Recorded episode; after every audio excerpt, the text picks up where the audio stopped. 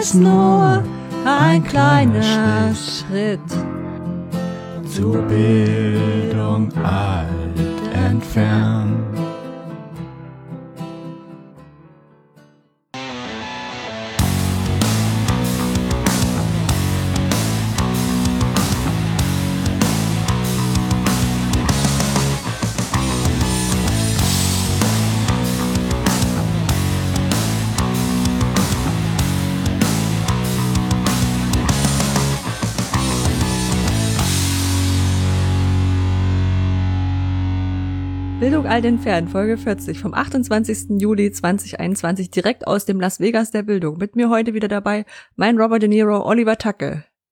Ich soll Fuck sagen. Und ich bin die Erkenntnis, dass man eine Schaufel dabei haben sollte, wenn man in die Wüste fährt. Anja Lorenz, hallo.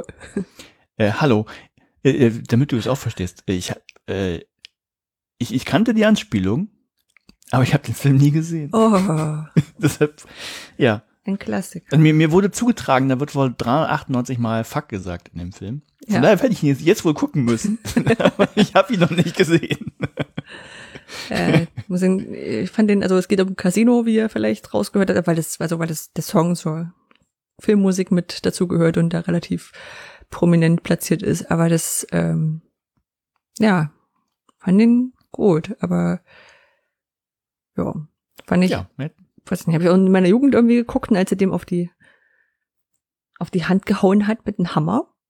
Das war schon eine gewalttätige Nie so Szene, viele die ich glaube ich gesehen habe. so, sage ich jetzt nicht mehr dazu. Genau. 40. 40, Krass, so, ne? ja, unglaublich, ne? 40 ist krass. Krass, so. Das heißt, wir haben, wann haben wir denn die erste Folge gemacht? Mal gucken, wann im Episodenarchiv. Ähm, Anfang, nee, vielleicht täuscht es auch. Hm, ja, guck- guck zwölf- einfach 12. März, also 31. März 2018 kam die erste richtige Folge raus. Okay. Das heißt schon drei Jahre. Uiuiui. ja, wobei ich dann immer äh, erschrecke, wenn du so, so, die großen Podcasts siehst, wo die dann sind. Ich glaube, LNP hatten die jetzt 400? Ich glaube, es war 400, oder? Mhm. Also 10, 10 Die machen so ja viele. jede Woche fast. Ja, das ist überhaupt total krass. Also klar machen die das lange, aber auch viel häufiger. Das ist schon. Ja. Also wenn man mal Podcasts macht, weiß man, was das für eine Arbeit ist. Oder Ja. sein kann. Ja. Nicht Und jedes Mal, aber. Das ist dann, glaube ich, auch albern, wenn du so guckst, so welche, welche Leute jetzt ins Podcast-Business einsteigen und dann gibt's ja immer noch Diskussionen um Spotify-Exclusive Podcasts und solche Formate. Ähm, ich glaube, das sind die Leute, die, die, die noch sehr viel länger dabei sind als wir und das sind ja ganz, ganz viele. Also ich würde uns Mhm. sagen, wir sind ja trotzdem gefühlt noch frisch dabei. ja. Ähm, wenn die sich das, glaube ich, angucken und dann und dann sagen so, ah ja, ihr macht jetzt Podcast, ein krasser Scheiß. aber so ist das. ja. Gut, wenn, wenn ihr unseren Podcast kennt, dann wisst ihr, womit wir anfangen, nämlich immer mit den Kommentaren. Und da hat Anja auf jeden Fall einen. Genau, ähm, und zwar hatten wir letztes Mal die, äh, das, das Paper vorgestellt von den Österreichern, die eine schöne API gebaut haben, um ihre OER ähm, Sachen aus den aus den LMS der Hochschulen in die in die Bibliotheken quasi zu schleusen. Und da haben sich Sandra Schön und Martin Ebner drüber gefreut und Martin Ebner hat mich Erklärbärin genannt. Das ist auch sehr schön. Fand ich super. Von den Österreichern. Ja, von Österreichern. Äh, ich glaube, wir überwinden das nie. Nee. Das hat, hat das, das hat Jöran, glaube ich, irgendwann mal angefangen. Oder ging das einfach so, kann man das nicht mehr zurückführen, von wo das kam? Bin ich mir keine Ahnung. Also, ich meine, es ist ein anliegendes Öhr und OER, äh, äh, Öhr Ja. Erschenfix. Ich weiß gar nicht, wie man den Ort richtig ausspricht. Ja. ähm, genau. Nee, aber dann ist das irgendwann zu Wordspielen geworden und dann, dann muss es irgendwie sein. Ja. Ja. Na gut. Äh, Anja, was haben wir denn heute vor? Mm, Du erzählst was Neues. Äh, das werde ich tun. Du wirst auch was Neues erzählen. Genau, dann hast du ein Paper gelesen, hast drüber geschrieben, Hybrid Text oh, oh my, on, oh, oh my? Äh, ja, kann man Ja. sagen. Okay. Oder OMI, ja. Hm? Ja, oder Omi, äh, das ist jetzt, ja. Es ist Naja, es so- ist, wir haben es ist ein nachher. Wordspiel. Hm. Ja, und du hast, du hast ein Paper, das hast du gelesen mit All Creatures Welcome Academic Version. Ja. Da vermute ich natürlich schon eine Beziehung zum Kongress, aber ich werde sehen. Äh, naja, hm. Enttäuschungen sind dabei heute. äh, die Fundgrube Geht ja kommt gut los. mit so ein paar kleinen neckigen Sachen. Äh, genau, dann haben wir Politik äh, bisschen voll und dann doch gar nicht so voll ähm, mit dem Thema digitale Kolonialisierung als erstes. Ja, wir haben äh, China verbietet Geld verdienen mit E-Learning. Genau, ganz frisch. Und Covid-Schulen. Dann gibt's noch die Veranstaltungstipps und Genau. Eine Weltverbesserungsidee. Weltverbesserungsidee. Und dann sind wir durch. Na, dann erzähl mal. Dann erzähle ich mal. Ich erzähle erstmal den, hm, äh, ja, also was, was man so guckt, ist ja irgendwie im Moment ganz modern, weil man ja nicht so viele andere Sachen machen kann. Obwohl, das stimmt nicht. Man könnte ja, könnte ja sogar schon wieder rausgehen. Ich vermeide es trotzdem noch. Ich habe mir Vikings angeschaut.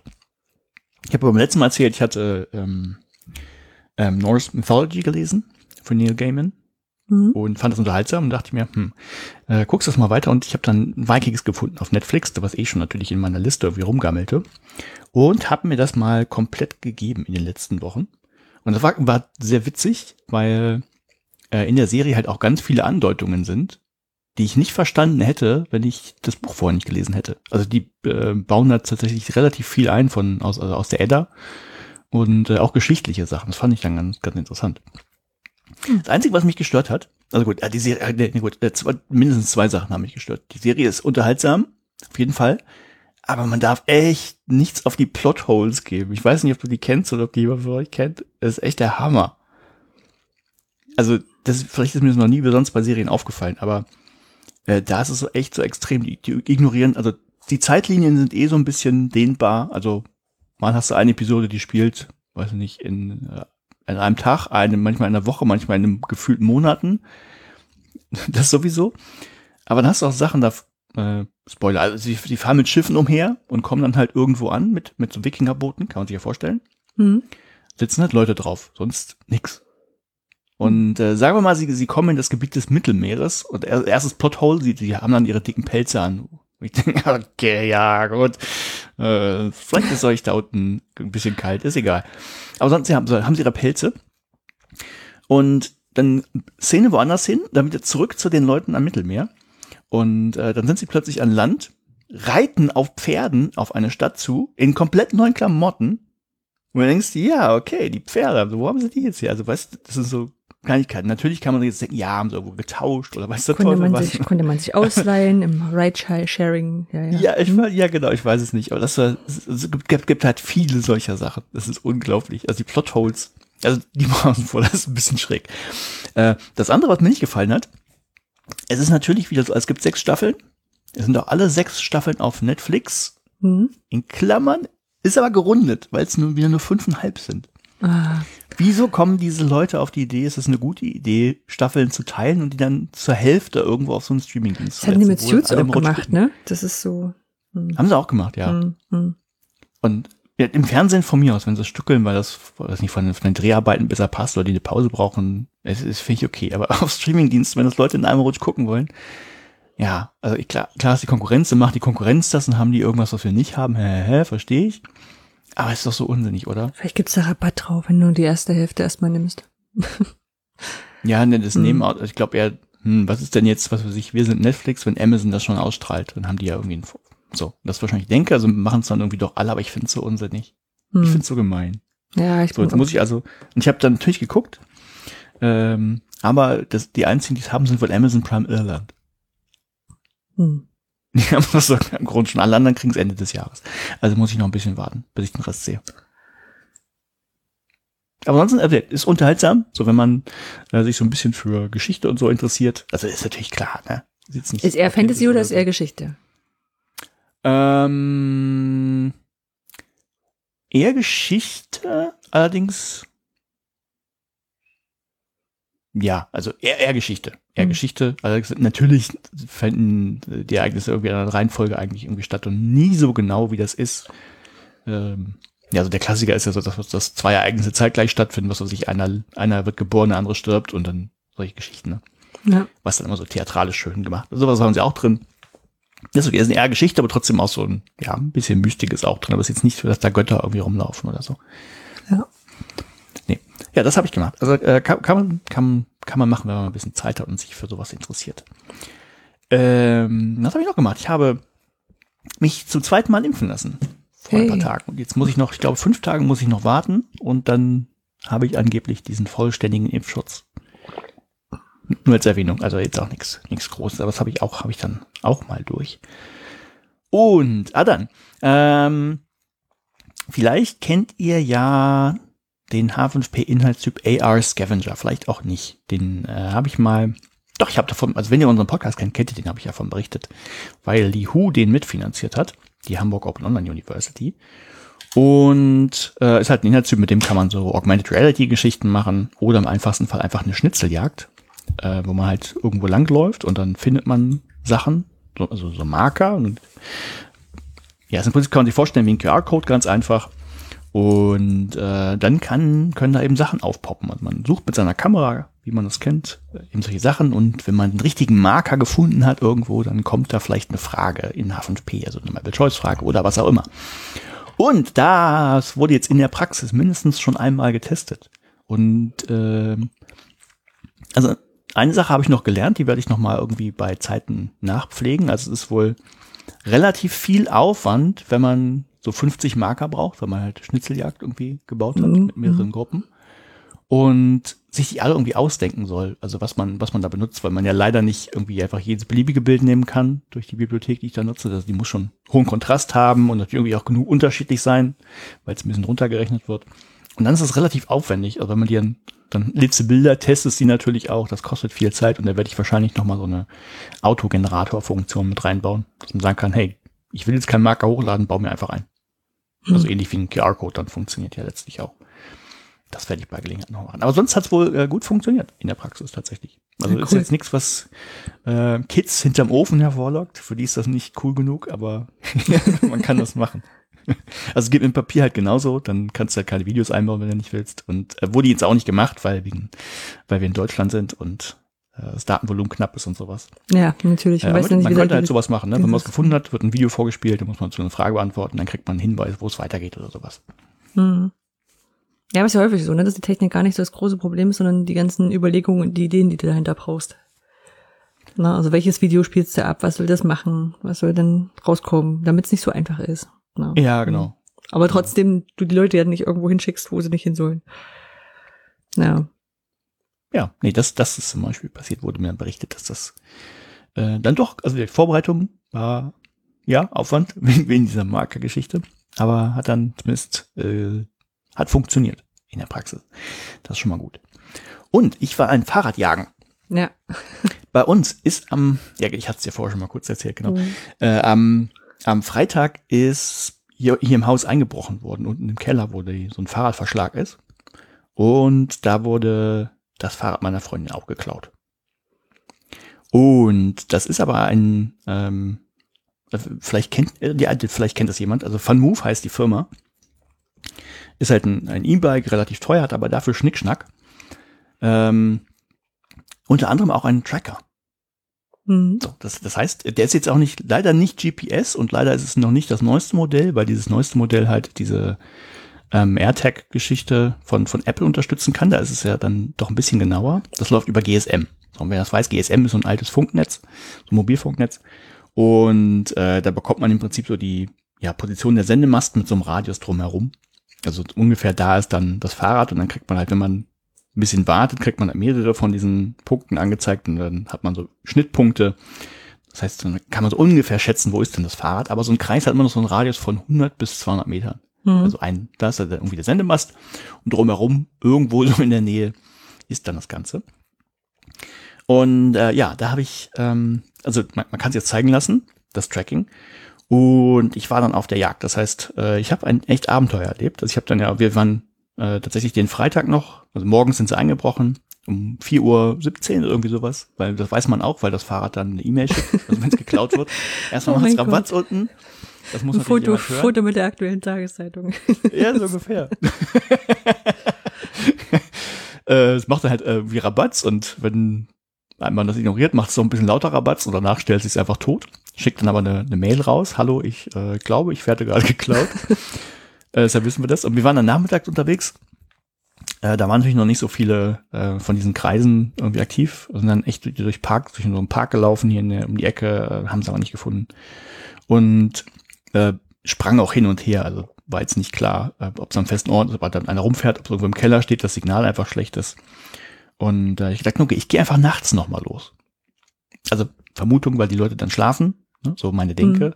Und dann steht's halt. Das heißt, das wird dann, da wird jetzt keiner nachts um eins irgendwie noch rumfahren. Also bin ich nachts um eins nochmal los. das war witzig. Äh, ist halt ein, ein Park hier um die Ecke. Ähm, da bin ich dann mit meiner Taschenlampe durch, habe in jeden Busch geguckt, ob das Fahrrad da vielleicht drin liegt, weil wir gedacht haben, das haben sie weggeschmissen, weil die ist vermoved, also muss man auch wissen, dieses Fahrrad. Ähm, also es hat erstmal hinten, hinten so ein Schloss natürlich. Also natürlich, es hat ein Schloss direkt mit eingebaut. Ähm, Im Prinzip eine moderne Variante von so einem Bolzenschloss, was in die Speichen reingeht. Mhm. So. Ähm, das macht es, das schaltet dann aber auch, wenn es geklaut wird, macht es halt den ganzen ähm, elektronischen Teil dicht. Das heißt, du hast doch kein E-Bike mehr, sondern ein Fahrrad mit einem Gang. Mhm. also es macht jetzt auch nicht besonders viel Spaß damit zu fahren. Wir haben eher gedacht, okay, es hat dann irgendjemand gemerkt auch und weggeworfen, weil es nicht aufgekriegt hat oder weil es nicht funktioniert. Äh, ja, also ich bin dann an diesem Park ähm, nachts lang gelaufen mit meiner Taschenlampe, habe in die Büsche geleuchtet, bin fast über zwei Menschen gestolpert, die da geschlafen haben. Hm. Ähm, ich bin an so einem merkwürdig anscheinenden äh, Zentrum vorbeigelaufen, wo viele zwielichtige Gestalten rumliefen. Also sah aus wie eine Drogenparty. Äh, und wie ich dann hinterher gelernt habe, es war tatsächlich wahrscheinlich irgendwie eine Drogenparty, weil das so ein Konsumzentrum ist, wo die Leute sich halt in einer geschützten Umgebung halt einen Schuss setzen können und wo sie Beratung kriegen und sowas. Ja, es war abenteuerlich, aber ich habe das Fahrrad nicht gefunden. Und ich bin dann äh, einen Tag später, weil es dann halt woanders war, das wurde tatsächlich irgendwie benutzt, bewegt. Da war es dann so 15 Kilometer, nee, nee, Quatsch, 15. Äh, das war äh, 5 Kilometer ungefähr weg. Da bin ich auch noch mal hin, hab gesucht, also wirklich man, man glaubt gar nicht, wie viel man läuft, wenn man so einen Radius von, also in einem Wohngebiet, wenn man so einen Radius von 200 Kilometer, äh, 200 Kilometer, von 200 Metern hat mhm. und dann versucht, jede Straße abzulaufen, die da halt irgendwie drin ist, auch noch ein bisschen drumrum. Man, man, ja, macht ganz gut Kilometer. Aber ich habe es nicht gefunden. Mhm. Ja, trotzdem, so, das, trotzdem das spannend, Gute, dass sowas überhaupt geht. Also, dass du halt den Sachen kannst, okay, dann gehe ich mein Fahrrad jetzt suchen. Ich weiß ja, wo es prinzipiell stehen könnte. Genau. Ja. Äh, neuere Modelle laufen halt über dieses ähm, AirTag-System von Apple. Also wer, zumindest wer dann ein iPhone hat oder wahrscheinlich auch ein iPad, ähm, kann das ein bisschen genauer suchen. Also da muss man dann nicht mehr alles ablaufen. Und wenn man dann in der Nähe ist, dann wird's halt eh noch besser. Ja. Aber ähm, die Polizei weiß natürlich, also ich, ich habe ich hab da keine große Hoffnung, ganz ehrlich. Äh, mhm. Die Polizei hat den Link natürlich auch bekommen, aber hm. Ja, also wie gesagt, irgendwann ist ja so ein Akku auch alle und eigentlich sollte man wissen, naja, ich warte jetzt nicht erstmal vier Wochen und gucke dann nach dem Fahrrad, weil dann ist der Tracker vielleicht hin. Gut, die Polizei hat natürlich nicht irgendwie jetzt ein SWAT-Team, das er losschicken kann, das ich auch, aber ich, da habe ich halt nicht die große Hoffnung. Aber es gibt halt von dieser Firma, von Vermove, noch so eine extra Versicherung, die man abschließen kann und die hat Julia auch. Und zumindest angeblich ähm, machen sich dann sogenannte Bike-Hunter auf den Weg. Das heißt, äh, die haben noch ein bisschen, ich habe mir das auf, man kann sich das auf YouTube angucken, die haben noch ein bisschen mhm. mehr Technik, also das Tracking läuft bei denen halt quasi unendlich. Man selber sieht irgendwie nur die letzten, weiß nicht, zehn Einträge oder sowas. Und die können, haben die ganze Historie, äh, die haben noch so extra Bluetooth-Geschichten, die sie mit dranhängen können und dann eben, um die Richtung orten zu können, wo es, oder zumindest genauer orten zu können, wo das steht. Äh, aber auch da, glaube ich, ja, ist eher ein Marketing-Gag. Mhm. Also die, die scheint es zu geben und es gibt halt auch von, von Galileo habe ich einen äh, Bericht gefunden in Deutschland, in Berlin, äh, dass da irgendwie wohl einer, mindestens eine Person vielleicht mal ein Fahrrad sucht. Und in Holland Da, ist, da kommen die her. Ähm, ja, da scheinen die das in Amsterdam wohl auch zu machen, aber ich bin mir echt nicht sicher, ob das nicht so ein Marketing-Ding ist und die nachher sagen, pass auf, äh, die hätten ja mit wohl zwei Wochen Zeit, um das zu suchen und äh, wenn sie es nicht finden, dann gibt's halt ein neues Fahrrad und ich glaube eher, das ist für die teurer, irgendwie jemanden loszuschicken, der es von Fahrrad findet und sucht und zurückbringt, mhm. als einfach zu sagen, ja, hier ist ein neues Fahrrad. Naja, zumal dann bei uns, also wo, weiß ich nicht, wie viele, wie viele solche Fahrräder es in Hamburg gibt, ne? Hamburg ist, wäre vielleicht doch relativ viel, aber wenn dann irgendwie in in Lübeck und kleiner in Niendorf oder sowas bist, dann schicken die da jetzt nicht extra jemand aus Hamburg hin, wo die Anreise schon fast teurer ist, als das neu zu bezahlen. Ja, das weiß also hm. deshalb glaube ich aus Marketing. Also sie haben natürlich auch so prominent was, da waren, haben sie zwei irgendwie in die Ukraine geschickt und dann da irgendein so äh, Netz quasi enttarnt von Fahrraddieben und all solche Geschichten. Ja, weiß, weiß ich nicht. Also ich kann beim nächsten Mal berichten, ob es die Polizei oder diese Bike-Hunter gefunden Bike haben. Aber ich glaube eher, ich glaube eher, da wird nichts hm. passieren. Es gibt dann immer eine Reality-Sendung, eine Serie dazu. Zu den Bike-Huntern. Ja, ja, so ähnlich ist das. Also da gibt's halt, das gibt's auf YouTube. Das haben die mhm. tatsächlich gemacht. Aber ich glaube eher, wie gesagt, da haben sie mal ein paar losgeschickt, damit sie die Videos machen könnten. Und vielleicht, vielleicht fährt auch tatsächlich einer mal rum, aber ich glaube eher. Ja, ist dann wie mit ja. Versicherungen wirken ja dadurch, dass viele sie abschließen, ne? Dann ja, klar. Ja, ja aber ich glaube, ja, das ist so, ähm, habe ich neulich auch ein YouTube-Video gesehen. Ähm, da hat jemand sich den Spaß gemacht und mal AirTags verschickt. Also mhm. eins äh, in die USA, nee, zwei in die USA, eins zu Tesla, eins zu Apple und eins nach Nordkorea. und wollte einfach mal gucken, was passiert. Also wie ist denn das mit dem Tracking und wie gut funktioniert das? Und erstaunlich gut ich war äh, beeindruckt und dann auch so Tests gemacht, also eins an sein Fahrrad geklemmt und das mal stehen lassen und gehofft, dass es geklaut wird, um es wiederzufinden und sowas. Ähm, naja, äh, kurze, kurze Geschichte dazu. Das Ding, das AirTag, das nach ähm, Korea sollte, ähm, ist wohl irgendwie in Frankfurt am Flughafen hängen geblieben und lag da wohl auch mehrere Tage, Wochen und er hat dann bei DHL mal nachgehakt. Hier, mein, wo ist denn mein Päckchen, ne? Mhm. Und ähm, die haben ihm dann geantwortet, ähm, sie haben intensiv gesucht, aber sie haben es nicht gefunden. Und äh, er könnte dann wohl äh, jetzt irgendwie einen Antrag stellen und sich das erstatten lassen und das Geld zurückbekommen. Ja, und er konnte ja sehen, also dass es da am Flughafen in Frankfurt ist. Und wenn die wirklich mal intensiv gesucht hätten, hätten die wohl auch so ein, so ein Ding gefunden. Und ähm, wenn man sich das im Netz so anguckt, ist es wohl auch so, dass DHL äh, wenn man dann so einen Antrag gestellt hat, vor dem man dann eine Woche übrigens Zeit hat, die können sich sehr lange Zeit lassen, bis sie anfangen, intensiv zu suchen. Hm. Und wenn man dann das Geld zurückhaben möchte, dann kriegt man das wohl auch und dann auch sehr schnell. Also ist eher die Vermutung, dass sie auch sagen, ja, pass auf, hier ist ein Päckchen, was weiß ich, das hat jetzt, ich weiß nicht, mit was das versichert hat, aber so ein AirTag kostet irgendwie, weiß nicht, 35 Euro, um hm. sowas. Ehe wir jetzt hier jemanden losschicken, dem wir hier so ein 35 Euro-Päckchen suchen lassen, dann warten wir lieber und dann schicken wir dem 35 Euro, das ist einfacher. Ich glaube, so machen das halt die Bike-Hunter ja. auch. Ne? Also, ehe wir jetzt hier jemanden bezahlen, der zwei Wochen lang so ein Fahrrad sucht, geben wir denen einfach ein neues Fahrrad. Hm. Naja, äh, so, ähm, ja, ich glaube, das war's. Das war so im Wesentlichen, was ich so gemacht habe. Wie sieht's bei dir aus? Ja, ähm, ist ja ganz schön lange her gefühlt bin vom letzten Mal. Ja. Ähm, genau, vor, genau, kurz nachdem wir das letzte Mal gesprochen hatten, war ja noch die, die EMUX, also die Europäische MOOC-Konferenz. Und die hat online nicht in, äh, in, in, in, in Potsdam stattgefunden. Also sonst wäre sie in Potsdam gewesen. Ähm, so hat's Potsdam koordiniert. Mhm. Und da waren auch, ich sag mal, noch ein paar, paar nette Sachen dabei, die man so aus Online-Konferenzen oder die ich so noch nicht kannte, äh, zum Beispiel haben sie die Poster, eine Poster-Session gemacht mit Gatherly.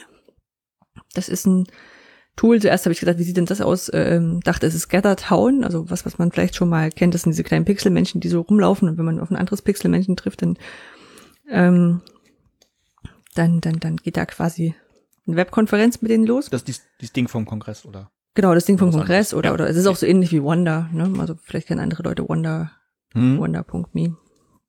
Und ähm, die hatten Getter, die das funktionierte an sich ähnlich. Ähm, das, was die hatten, die war, hatten wie so eine Art Gebäude und dann konnte man Fahrstuhl fahren zwischen den einzelnen Sachen hin und her. Und ähm, hatten dann wie solche, ähm, wie solche äh, Poster-Booths, also so, so Stände, ne, und wo dann, dann quasi sich die Leute zu den Postern hingestellt haben und dann konnte man zu den Postern dazugehen. Hm, das klingt so erstmal gut. Das klang nicht schlecht. War so für europäische Verhältnisse relativ spät angesiedelt, deswegen auch so, ich sag mal so, die Poster vorstellenden unter sich bisschen, aber das kennt man auch von realen Poster-Sessions, wenn Ja. die schlecht angesiedelt sind im, im Plan.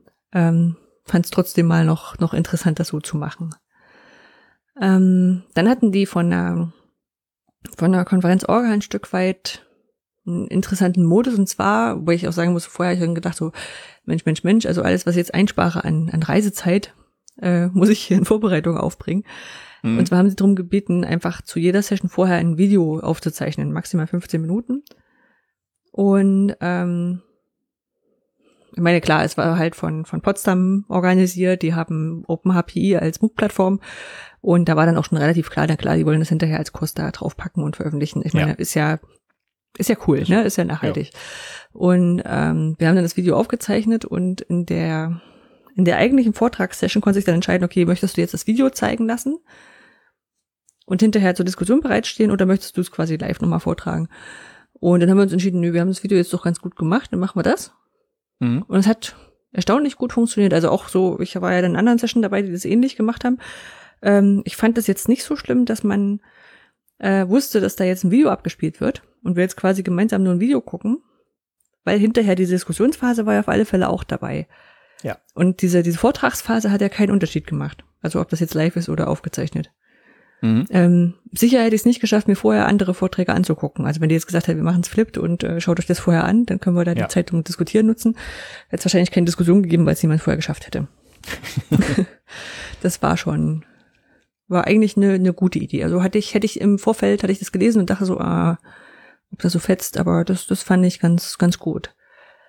Ähm, man hat natürlich die gleichen Probleme, wie man so bei Online-Konferenzen so hat. Ne? Dann läuft halt dann vieles, wo man jetzt nicht aktiv beteiligt ist, läuft dann so ein bisschen nebenbei. Und man arbeitet nebenbei noch was und hat dann kriegt dann trotzdem nur die Mhm. Hälfte mit oder weniger. Das ist ähm, schwierig. Ne? Dafür ökologisch natürlich top, die Reisezeit fällt weg und ähm, inter, vor allem internationale Gäste waren viele aus, aus Kanada, USA, die auch, also auch von den anderen Kontinenten, die in einer anderen Zeitzone sind. Mhm. Ähm, das äh, ist natürlich für die sicherlich ganz gut. Äh, wobei ich sagen muss, ich habe ja auch so einen so, einen- so einen Track äh, geplant und habe dann immer darauf geachtet, dass die Leute, die irgendwie sehr viel später in der Zeitzone sind, dass sie nicht gleich morgens bei unserer Zeit um acht dran sind, weil es bei denen dann richtig so nachts um vier ist oder sowas und dann dann wenigstens, dass sie froh um sechs aufstehen müssen. das, ähm, da musste, es war schon schon noch mal so, so ein weiterer Fakt, dann die unterschiedlichen Zeitzonen mit zu berücksichtigen. Ja. War spannend. Ähm, ja, wer sich unser Paper da angucken will, also ich habe mit äh, John Kerr, Sandra Schön, Martin Ebner und Andreas Wittke zusammen ein Paper eingereicht gehabt zu im Experience Track, muss ich sagen. Also es ist kein, kein richtiges Research Paper äh, zu Open Tools and Methods to Support Development of MOOCs. Na, wir haben dann quasi ähm, gesagt, okay, wenn man einen MOOC entwickelt, hat man die und die und die Phasen. Und Mhm. an unseren In- Institutionen haben wir verschiedene Sachen gemacht, um die Leute bei den Planungsphasen oder Konzeptionsphasen zu unterstützen. Ne? Also wir haben ja zum Beispiel diesen, diesen MOOC Maker MOOC, den man machen kann. Da hast du ja Mhm. damals auch schon noch, noch groß mit dran gearbeitet. Ähm, die Österreicher haben ähm, so ein, so ein, so ein, so ein Planungs A4-Blatt-Ding, das man so schön zu einem Heft äh, falten kann, ne? Und haben auch andere kleine, kleine Tools noch, so, so ein Video, Video erstell kann was, also wie, was, was muss ich beim Video erstellen alles beachten, wenn ich das Mhm. plane. Ähm, und da gibt's so verschiedene Ressourcen, auf die wir da zurückgegriffen haben, die wir da reinpacken. Ähm, das, das, das äh, war mal ganz gut zusammengetragen, sage ich so. Also wenn ich, wenn ich noch die Wahl hatte, ich ähm, mir würde da vorschweben, für ein MOOC-Hub eigentlich so ein so ein Tutorial-Sammelbecken zu machen. Ja, weil wir haben ja auch nur solche rausgenommen, die frei lizenziert sind, damit sie andere auch nutzen können, sonst ist es ja wenig sinnvoll. Ja. Und ähm, ich glaube, da könnte man eine schöne, eine schöne Tutorial-Seite bauen für, für verschiedene Sachen. Ja. Genau. Dann habe ich, äh, dann wird die GMW stattfinden im, glaube Oktober, November diesen Jahres. Äh, weiß gar nicht, wie gerade der Modus ist. Ich glaube bestimmt online auch oder oder hybrid angesetzt. Ähm, da war ich jetzt Gutachterin und habe Gutachten geschrieben. Das habe ich so gemacht, wie wie man das halt macht. Manchmal steht man da, ja, das ist schon ganz gut, dann müsste man das und das noch ändern und ja, das ist ein richtig tolles Paper. Oder ähm, hatte ich auch sowas wie von, hm, naja, also jetzt wüsste ich nicht, was Leute, die da drin sitzen, jetzt davon mitnehmen sollten. Um das spannend zu machen, bräuchte es noch das und das und das. Ähm, was ich da aber erwähnenswert fand, ist, dass ich eine Zeit später das, die anderen Gutachten bekommen habe. Also mhm. beziehungsweise meistens war es ein Gegengutachten. Das heißt, die andere, äh, andere Personen, die das, das gleiche Paper begutachtet haben, ähm, von denen habe ich die Gutachten erhalten, so dass ich quasi gucken konnte, haben die das genauso eingeschätzt wie ich. Vorher oder nachher? Ähm, nachdem so, ich mein Gutachten ja, eingereicht sagen, habe, aber bevor diese Konferenz äh, stattgefunden hat. Nee, nee, nee. Hm. Äh, ich meinte, äh, bevor du deins gemacht hast oder nicht, aber wahrscheinlich nee, nee. erst alles gesammelt. Genau, danach. Genau. Irgend, irgendjemand muss ja sonst, hat ja sonst keinen zu vergleichen. Richtig, ja. richtig. Eine dumme Frage. Ja, aber fand ich, fand ich cool. Also hatte ich noch, kann ich mich nicht dran erinnern, dass ich das vorher schon mal hatte. Ähm, minimale Verbesserungsvorschlag ist mein Gutachten nochmal mit dazu schicken, weil ich das natürlich schon vergessen hatte, aber das konnte ich ja dann in den alten E-Mails noch nachlesen. Mhm. Aber das fand ich, fand ich interessant auch, ne? Also weil manchmal kriegt man ja auch, wenn man Paper schreibt, dann so Rückmeldungen äh, von drei Gutachterinnen und dann steht dann da, äh, der eine fand es hochrelevant, der andere fand es überhaupt nicht relevant. Ne? Ja, ja, klar. Hatte, glaube ich, jeder schon mal. der, der genau, oder? Und das, auch. das fand ich, fand ich, fand ich interessant, ob da die anderen quasi genauso in der Einschätzung lagen. Oder noch andere Aspekte berücksichtigt haben, die ich ganz übersehen hatte. Kann man nur davon lernen. Ja. Apropos Lernen, ähm, auch vor ein paar Wochen war das L21 Camp, ähm, glaube ich, Lernen im 21. Jahrhundert oder sowas, dafür steht das. Veranstaltet von J&K und der Bundeszentrale für politische Bildung, ein Online-Barcamp, wie halt Online-Barcamps mittlerweile sehr gut sind. Ich will auch gar nicht so viel über das Barcamp erzählen, sondern eher auf den Vorabend. Der war, den fand ich auch toll. Der war auch, der war auf Gathertown, also eben diese, ähm, diese, diese Plattform, wo man mit so kleinen Pixel Mannequin hin und her läuft und äh, mhm. Leute trifft. Und ähm, da fand ich im Vorfeld, wenn sowas war, das immer so ein bisschen so schwierig, weil ich, ich selber gemerkt habe, ich habe mich dann natürlich zu Leuten gestellt, die ich sowieso schon kannte. Und wenn das so Leute waren, die ich gar nicht kannte, dann äh, weiß ich nicht, bin ich dann meistens nicht lang geblieben. Ne? Also das ist so mein, das ist so im, im, in echt ist das ist das viel naja, da hat man viel mehr Druck, sich dann irgendwo hin dazuzustellen oder sowas, ne? Und beim, beim virtuellen schaltest dann einfach aus und machst was anderes. Ähm, und die hatten aber an verschiedenen Stellen ähm, Internetquatsch platziert und kleine Spielchen. Also Internetquatsch äh, hatten wir, glaube ich, auch schon mal in einer Fundgrube. Internetquatsch.de ist eine Sammlung von Nele Hirsch, die mhm. äh, so kleine Sachen, die man ausprobieren kann im Internet, die nicht, äh, nicht unbedingt einen Mehrwert haben. äh, aber ganz lustig und schön sind, ähm, zusammengetragen. Und äh, es gab auch so ein paar kleine Ecken, wo man, wo man mit anderen Leuten was spielen konnte, so Stadtland Fluss und was haben wir noch? Ähm, dieses, das hatten wir, glaube ich, schon mal, dieses Travel Virtual, Virtual Journey Ding, wo man, wo man mit der, mit der Webcam wo durchläuft und da muss man raten, welche Stadt das ist. Mhm. Ja, und sowas. Und so kann man dann quasi also auch zufällig mit Leuten zusammen, hatte aber gleich was zu tun, ne, wenn man mit dem, wenn man ja was spielen wollte. Und das war eine, eine echt gute Idee. Das hat mir sehr gefallen. Huh. Ja. So, dann war ich im Urlaub. ähm, Pandemie. Auf Mallorca? Nee, war ich nicht. das, äh, nee. nee, also als wir gebucht haben, habe ich gedacht, so, lass uns einfach was versuchen, was ähm, erstmal sowieso, also wo ich das stornieren kann, wenn hier alles drunter und drüber geht und äh, irgendwas, wo wir die Chance haben, einfach Pandemie fernen Urlaub zu machen. Ne? Also so, mhm. wo uns die Pandemie fast egal sein kann. Und dann ja. haben wir in, in Rüterberg Urlaub gemacht. Das ist ein oh, Ortsteil von Dömitz, was man dann immer noch nicht kennt. also irgendwie im Hitzacker hat man vielleicht schon mal gehört, da quasi einmal quer über die über die, die, die Elbe drüber. Also Mecklenburg-Vorpommern liegt das. Okay. Ähm, und das äh, ist schon ist schon eine spannende Sache, weil dieses äh, Rüterberg war früher in der in der in der Sperrzone zwischen Ost- und Westdeutschland mhm. auf ostdeutscher Seite und die Leute, die da gewohnt haben, also am liebsten werden die, sollten die alle umziehen, das wollten die aber nicht. Und die dann geblieben sind, die mussten dann immer so mit Passierschein rein und raus. Mhm. Und da haben sie dann irgendwann dagegen aufge, äh, haben sie dann irgendwann wollten sich wehren und haben dann die Dorfrepublik Rüterberg gegründet. am 8. November 20, äh, 1989 und am 9. November ist die Mauer gefallen. ist, also es ist mit Sicherheit einfach auch aus dieser aus dieser Stimmung vom, von von von der Wende rausgekommen, dass sie jetzt gesagt haben, okay, jetzt machen wir das jetzt aber mal. Ne? Also das wird wird sich gegenseitig bedingt haben und sie haben jetzt nicht einfach nur Pech. also, ja. Dass das dann dieser Aktionismus oder, oder alles um Glück, hat der Aktionismus gleich gewirkt. Ne? Ja, aber du hast da halt dann jetzt, also, naja, so ein Typ. Also war es gar nicht David Hasselhoff, der die Mauer zum, zum Einsturz gebracht hat, bestimmt, sondern die waren das. Bestimmt waren die das, weil die gesagt haben, ja. oh, wenn die jetzt hier so eine Dorfrepublik machen, so total. dann machen das ja alle. Nee, das war schon, schon eine ganz lustige Geschichte. Das ist ein 300 Leute Dorf, also ist jetzt wirklich nicht. Oh ja, das ist klein. Nicht viel, da braucht man, also kann man auch nicht, nicht gut mit öffentlichen Verkehrsmitteln Urlaub machen. Äh, mit, mit dem Fahrrad kann man da gut Urlaub machen, weil da geht der Elberadweg ähm, direkt lang. Ähm, mhm haben wir wetterbedingt dann doch nicht viel Fahrrad gefahren und wir hätten auch bloß die Leihfahrräder gehabt, die nicht so gut waren. Und ähm, aber so gibt's da halt, also das Wendland ist da gleich um die Ecke, da kann man überall schön spazieren gehen und wandern gehen. Gibt's Bindünen, Freilichtmuseen, also Sachen, die in der Pandemie gut gingen. Ja, viel Ruhe, viel nix. Hat gepasst. Ja, mache ich, mache ich im Oktober. Äh, Oktober? Nee, November ist jetzt der Plan. Was so nix Urlaub? Ja, so, so ein bisschen nix. Äh, also ja, ich, ich will noch mal nach Tromsø. ist ja auch nicht so viel. ja. Das ist auch schwer zu planen, nehme ich an, ne? Ja, ne, das ist, ähm, wer es nicht weiß, also das H5P-Kernteam sitzt in Tromsø, da habe ich ja mal gearbeitet. Und ähm, die wollte ich halt wiedersehen und die sollen natürlich irgendwie alle im Büro sein. Und äh, die, die in Norwegen sind sie mit der Impfung noch ein bisschen weiter hinterher. Und im Süden von Norwegen ist eigentlich auch alles in Ordnung, aber Tromsø ist aus irgendeinem Grund so ein Hotspot. Wahrscheinlich, weil auch Touristen noch hinkommen, ich mhm. weiß es nicht. Und äh, von daher, ähm, ja, die, die halt mit der Impfung noch ein bisschen hinterher. Ah ja. Und von daher peile ich jetzt mal an. Kannst ja eine Reiserücktrittsversicherung abschließen.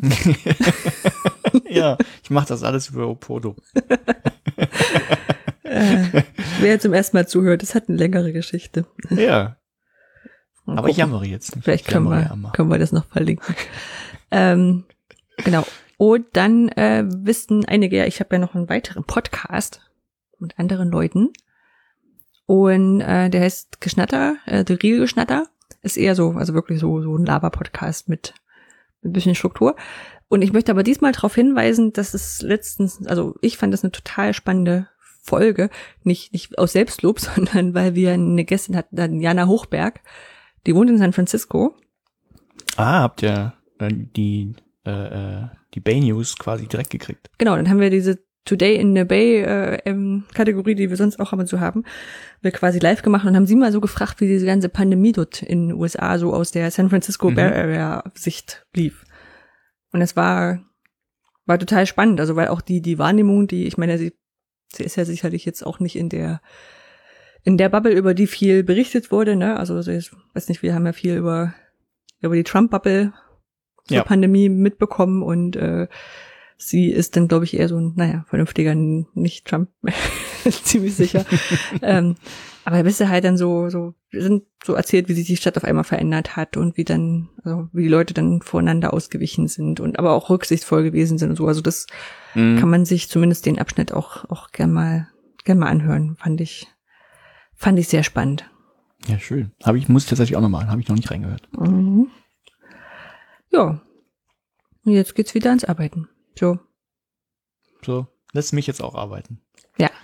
Dann stelle ich doch einfach mal mein Paper vor, genau. das ich betitelt habe mit, ja, wie, wie, man den Namen jetzt ausspricht, ist gar nicht so wichtig. Also Hybrid Tax on OMI. ähm, Anja, erinnerst du dich noch an damals, Episode 38, als du uns etwas erzählt hast von Gabi Reinmann? Mit Blended Learning und den, den, den, den Wörtern, Begriffen, hybride Lehre und Blended, Genau. Ja. Hm? Ich habe, ich habe quasi, also dieses, and now the continuation. Und jetzt die Fortführung. Hm. Ähm, denn es gab einen weiteren Beitrag im, in ihrem, ähm, ja, in ihrem, wie soll das sein? Ja, das ist Zeitschrift kann man, ich weiß nicht, ob man es Zeitschrift nennt. Das ist, also ein, ist, eine, ist eine Veröffentlichung, eine, eine Zeitschrift. Ja, nee, ja, ist jetzt, ja. ich habe überlegt, ob ich es Zeitschrift nenne oder na, sie ist halt nicht, nicht von einem Verlag vor äh, rausgebracht und ich glaube, sie ist auch nicht peer-reviewed, ne? Nee, nee, genau. Das so sind einfach ähm, gesammelte Werke. Das, das, ist auch vollkommen neu. Sie, ja. sie schreibt das ja auch ähm, selber. Das sind so quasi, also das ist mehr als ein Blogbeitrag, aber aus verschiedenen Gründen eignet sich das vielleicht nicht für ähm, irgendwelche Paper, weil es ja, weil es elaborierte Gedanken sind, ne, oder also jetzt nicht konkrete Forschungen oder sowas. Ja. Und Vielleicht ähm, nochmal als ja. zur Einführung, Gabi Reinmann ist eine Professorin in Hamburg, die dort eine Professur hat zu irgendwas mit Bildung und Digitalgedöns. So. Ja. Ohne zu wissen, wie die Professur richtig heißt. Ich weiß, die haben, haben mehrere, also mindestens zwei Professoren äh, in, in Hamburg zu dem Thema und ich jetzt die falsche sage. ja. Genau. So, und der, der Beitrag, den ich mir angeguckt habe, der ist aber gar nicht von ihr. Also der, der ist nämlich von äh, einer Person oder von zwei Personen. Eine davon kenne ich zumindest sehr lose und deshalb, sonst hätte ich mir den Beitrag auch nicht angeguckt. Also ähm, ich habe ja, ich glaube damals wahrscheinlich gesagt, so mit diesem, "Hm, wir müssen uns jetzt genau präzise formulieren, habe ich es ja jetzt nicht so. Also ich verstehe die, die Intention durchaus, aber ja, finde es für mich nicht so spannend, sagen wir es einfach so. Aber ich und du kennst auch eine der beiden AutorInnen. Das ist nämlich die gute Dorina Gumm. Die kennst du. Moment, ja, ich habe mir einen Fix Kaffee eingegossen in der Zwischenzeit ins Mikro. Okay. Ja, äh, äh, genau, ja, genau. Äh, Dorina Gumm ist Professorin an der Technischen Hochschule in Lübeck Ganz und genau. die hat die ganz tollen MOOCs, äh, ähm, war Autorin dafür, für, ähm, für den digitalen Selbstschutz.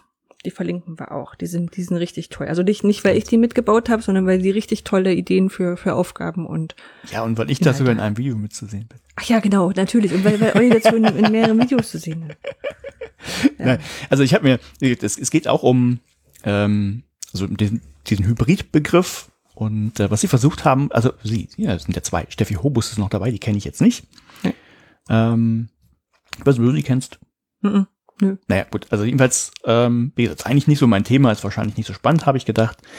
Äh, also nochmal so Grifflichkeitsfindungen, um mir anzugucken, aber da ich, da ich Dorina zumindest ja sehr lose kenne, ich habe sie mal kennengelernt, äh, dachte ich mir, lese ich mir das mal durch. Und das habe ich getan. Und sie beschäftigen sich eben, also durchaus auch aufbauend auf dem, was Gabi Reimann da geschrieben hat, äh, damit, wie man jetzt so eine Taxonomie entwickeln kann über diesen Hybridbegriff, hybride Lehre. Und deshalb mein tolles Wordspiel. Wenn du Tax und Omi zusammen packst, Ah, hast du Taxonomy. Ah, super, ah. oder? Ja, gut. Ah, habe ich wieder voll in die Kiste gegriffen. Der Hammer. Du, Ja, ja. ist unglaublich. Also, der, äh, das Paper heißt Hybride Lehre, eine Taxonomie zur Verständigung. Ist eben erschienen in diesem Impact Free, äh, ja, Autorin hat schon gesagt, Dorina Gumm und Steffi Hobus. Und ich bin mir jetzt nicht ganz sicher, wann es erschienen ist. Ich habe mal in das Dokument reingeguckt. Also frühestens am 11.07.2021, zumindest von da das PDF. Davon ist PDF generiert. Also, ja, ist jetzt äh, zwei Wochen alt.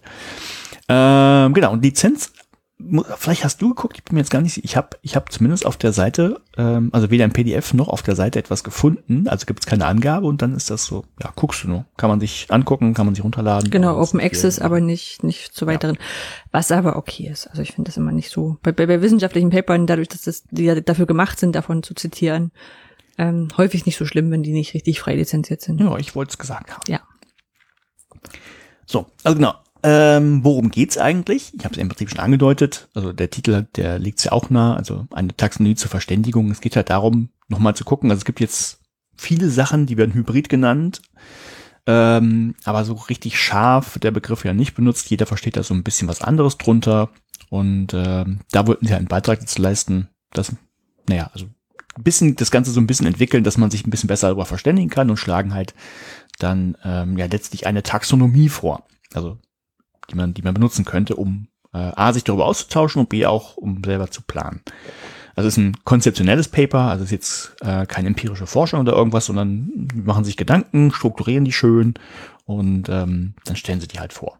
Mhm. So, Da ich Taxonomie, bevor man im Studium noch nie gehört hat, Äh, kann ich auch, ja. Ja. Also, äh, eine Taxonomie ist letztlich so wie eine Klassifikation. Also man versucht halt Sachen einzusortieren und äh, also eine Schublade aufzumachen, da ein Label drauf zu kleben und sagen, guck mal, da kann man das reinsortieren, da kann man das reinsortieren und dann hat man das halt ein bisschen ordentlicher und kann sich Sachen besser angucken. und die, vor allem diesen nach diesem Label benennen. Das ist so, das, Ja, das, also was, was ich immer sehr wichtig finde, dass alle vom Gleichen sprechen, wenn sie von irgendwas sprechen. genau. Ja. So, also warum, warum, haben sie auch kurz geschrieben, warum ist das für sie überhaupt interessant? Warum machen sie das? Also, weil das Hybride natürlich so ein paar nette Sachen mit sich bringt, die vielleicht ganz gut sind und ähm, wenn man die einbauen möchte, dann, dann äh, hilft es vielleicht darüber nachdenken zu können. Und das erste, was sie ansprechen, ist einfach eine Flexibilisierung für Studierende. Also man wenn es ein hybrides Setting gibt, also kann ich, ohne das jetzt äh, vorwegzunehmen, was das jetzt ist, aber Hybrid ist immer so eine Mischung aus, ähm, es sind ein paar Leute vor Ort und ein paar Leute vielleicht nicht vor Ort. Das ist eben dieses Hybride. Und dann ist es natürlich für, für Studis gut, also wenn sie sich selber aussuchen können, gehe ich da jetzt hin, mache ich das von zu Hause aus, weil ich gerade keine Zeit habe, weil ich vielleicht ein Kind habe, das ich betreuen muss oder so, dann ist das ja eigentlich eine ganz gute Idee, wenn man sowas hat. Ähm, dann kann man Studienangebote natürlich verzahnen. Also wenn ich eh schon inhaltlich gleiche Module habe, vielleicht irgendwie äh, eins online, eins offline, äh, dann kann ich die auch zueinander bringen und hybrid anbieten. Also ist dann eine andere Perspektive. Also es ist nicht die Studis, die das aussuchen können, sondern ich, ich kann mir selber als Lehrender oder als, als Uni, ist ja noch eine Stufe höher, überlegen, hey, ich habe das online, ich habe das in, äh, ja, in Anwesenheit. Ähm, können wir irgendwie zusammenführen, vielleicht verzahnen, dann, dann bringt das auch was. Dann hat man natürlich sowas wie einen ja, neuen didaktischen Gestaltungsspielraum. Das heißt, mhm. ist ja ein neues Spielzeug. Ne? Also plötzlich, ja, was heißt plötzlich? Man hätte das vorher auch schon machen können, aber ähm, man kann sich jetzt mal Gedanken machen. Vielleicht ergibt es ja wirklich irgendwo Sinn, das auch hybrid zu machen. Ne? Vielleicht eröffnet mir das neue Potenziale. Kann ja durchaus sein. Also ähm, Beispiel, von dem ich tatsächlich gerade gehört habe, von wem anders, dass die das auch in ähm, also jetzt eigentlich als Notnagel benutzt haben, aber wo sie dann gemerkt haben, ist ja gar nicht so schlecht, das haben sie für Labore tatsächlich benutzt. Also ähm, haben Gruppen gebildet und zwei sind halt im Labor, also damit es wenig Personen sind. Und äh, die anderen zwei sind zu Hause und, und sehen das aber live, weil die der, das per Video streamen und die machen dann halt den Versuch und dann diskutieren die aber auch, hey, warum macht ihr das jetzt so? Also was wie Pair-Programming vielleicht. Also es ist eine Gestaltung, die man vorher vielleicht gar nicht gehabt hat für Labore. Mhm. Ne, dass man, dass man vielleicht irgendwie alle vier da waren, aber die Kommunikation vielleicht so tatsächlich super intensiver ist. Muss, muss man gucken, weiß ich jetzt nicht. Mutmaßung. Äh, und warum kann es noch interessant sein? Naja, äh, hat man jetzt vielleicht die letzten anderthalb Jahre gemerkt, die berufliche Praxis war ja dann irgendwie dann auch eher hybrid oder, also nicht, nicht nur online. Also es gab ja ähm, durchaus Phasen, wo Leute, wo ein paar Leute auch bei euch ja im Büro waren, andere waren zu Hause. Ja. Ne? Also musste ähm, koordiniert werden, ja. Musste koordiniert werden, genau, ist ja auch ein, wie ein anderes Arbeiten. Und wenn man das im Studium vielleicht schon mal gemacht hat, dann hat man vielleicht sogar schon was für die Praxis gelernt. Also jetzt ohne den, den Inhalt sich anzugucken, sondern einfach nur den Modus operandi. So, darum war das für die beiden interessant.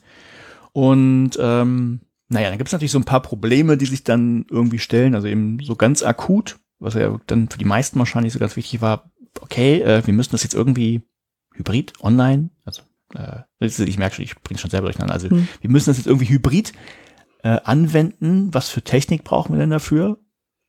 Ne, also welches äh, Werkzeug benutze ich jetzt? Nutze ich Zoom oder Skype oder vielleicht doch was anderes? Oder äh, wie ist das mit Internetverbindung? Äh, muss die gut sein? Reicht das irgendwie eine schmale? Und brauchen die eine Kamera? Brauchen die, muss das eine gute Kamera sein? Also ganz viele Fragen. Ne? Mhm. Und speziell, wenn es dann so Richtung Kollaboration noch geht, dann wird es dann noch komplizierter. Also dann äh, Skype und ein Chat, hm, vielleicht, vielleicht ist dann doch so irgendwas wie Big Blue Button, wo man besser Sachen zeigen kann oder zusammenarbeiten kann, doch besser, wo man Gruppen bilden kann. Hm. Das, ähm, die Probleme gibt es. Dann eben das, was ich gerade angedeutet habe, also die Begriffe verschwimmen natürlich irgendwann. Das jetzt, also Hybrid, Online, Blended Learning, E-Learning, was ist was? Wovon spreche ich eigentlich?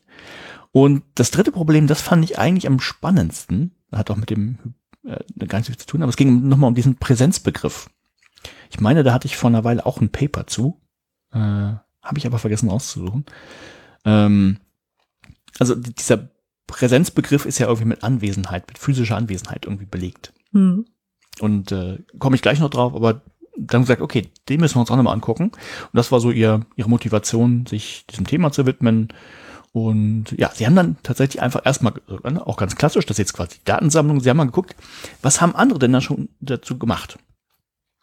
Und ähm, also viele Unis haben sich ja auch damit, mussten sich ja zwangsweise damit beschäftigen in irgendeiner Form. Und einige davon haben auch versucht, für sich so diesen, dieses Hybride zu fassen. Und da haben sie einfach mal exemplarisch geguckt, was, was haben denn so ein paar davon gemacht. Äh, da war zum Beispiel die Martin-Luther-Uni in Halle-Wittenberg. Mhm. Und ähm, also da haben sie geguckt, die haben, ähm, das haben festgemacht, dass es eben eine Aufteilung in Gruppen gibt, äh, die entweder blockweise oder wiederkehrend halt getrennt irgendwie arbeiten. Also ich muss jetzt ein bisschen mutmaßen, weil ich es nicht ganz verstanden habe. Ich glaube, blockweise hieß, okay, wir haben drei Gruppen und äh, dann haben wir einmal groß geblockt Gruppe 1, danach Gruppe 2, danach Gruppe 3. Irgendwie so in der Form.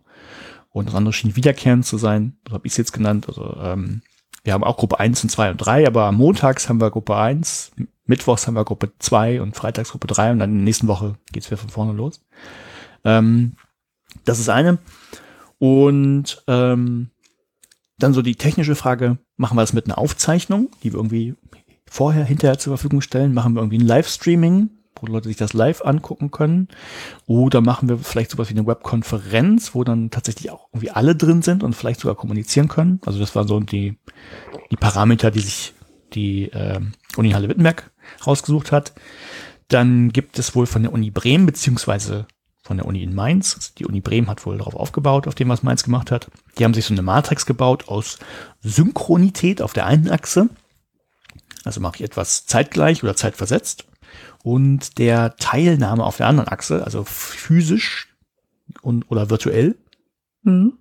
Also dann kann man sich das ja denken, hat man so eine Matrix und dann hat man zum Beispiel, äh, was kann man nehmen, ein synchrones Setting äh, mit physischer Anwesenheit. Das wäre quasi eine Vorlesung oder sowas. Ja, also synchron findet mhm. zeitgleich statt, also alle, alle sind zur selben Zeit irgendwie involviert und physisch vor Ort wäre dann irgendwie im Hörsaal. So, und dann könnte man sich natürlich jetzt, jetzt weiter überlegen, okay, was für Technik brauche ich da? Ne? Möchte ich jetzt, äh, möchte ich das nur aufnehmen, möchte ich streamen? Also jetzt, wenn ich das jetzt verknüpfe mit einem anderen, äh, na, dann mache ich irgendwie eine Webkonferenz draus, dass Leute zu Hause sitzen können. So, äh, kann man sich jetzt für die verschiedenen Fälle was ausdenken. Ähm, dann gab es noch etwas von der Uni Wien, die hat ähm, das im Wesentlichen eigentlich halt so, äh, einige sind halt vor Ort, einige sind nicht vor Ort. So das, was man unter Hybrid verstehen kann. Und ähm, dann ist es vielleicht noch zusätzlich blended. Also mhm. merkt, also ne, ein Teil der Phase, äh, der, der Phase, ein Teil ist vor Ort, ein Teil ist, findet irgendwie online statt. Und dann haben sie wohl noch eine, eine Größeneinteilung gemacht, äh, nach, nach Anzahl der Leute, die in einem Kurs sind. Stand leider nicht dabei, wo die Zahlen herkommen. Ich habe sie jetzt auch nicht vor Augen, äh, aber schien mir ein bisschen willkürlich zu sein. Also mhm. 50, 100, 500, irgendwie sowas in der Art. Ähm, also die gab's und dann gab's noch so einen, einen Extra-Teil der Uni Göttingen. Da, da ging es jetzt gar nicht so, äh, oder was ich mir rausgeschrieben habe, ist eben, dass, dass denen wichtig war, dass es keine Nachteile für die Leute gibt, die Remote teilen. Also Remote eben von mhm. zu Hause oder von mhm. irgendwo anders, mhm. gegenüber denen, die vor Ort sind. So, also dann haben sie geguckt und also viele Unis ähm, haben sich schon Gedanken äh, gemacht, was da irgendwie relevant sein könnte für dieses Thema Hybrid. Und sie haben dann im Wesentlichen drei Gestaltungsoptionen rausgezogen, die man, die man eben hat.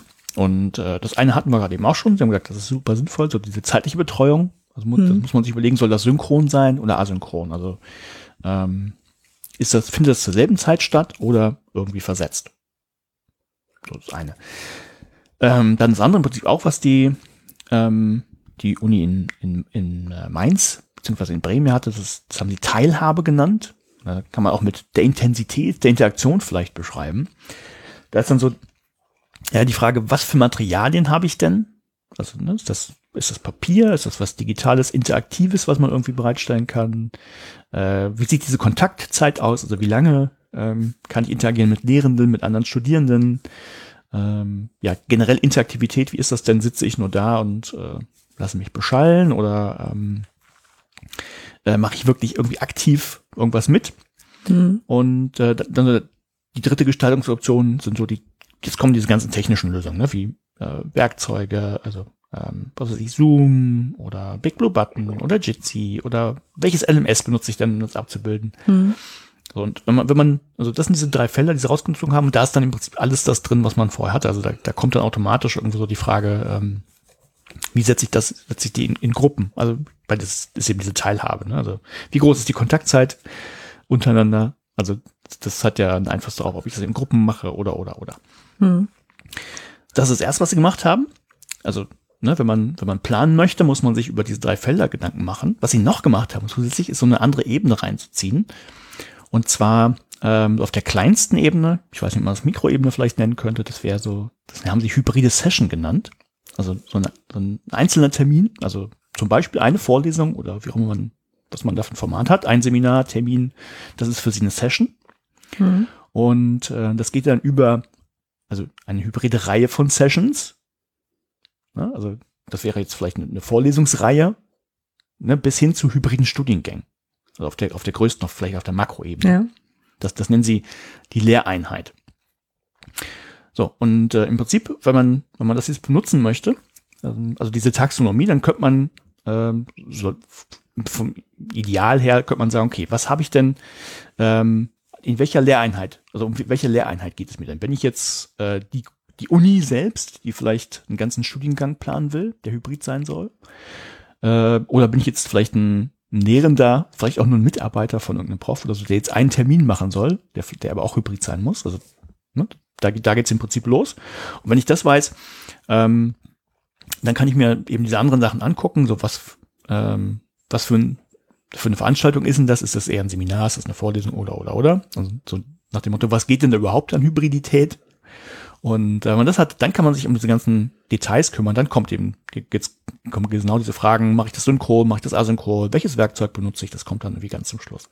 Hm. Das ist im Prinzip dieses so, so ein Planungsraster, das sie jetzt aus dieser Taxonomie abgeleitet haben. Ähm, genau. Und äh, das, was ich kurz angedeutet hatte, was sie eben dann auch noch mal kurz aufgreifen, das ist dieser Präsenzbegriff. Und das haben wir auch nicht bewusst. Der, der ist wohl schon äh, sehr früh von, von Derrida irgendwie kritisiert worden.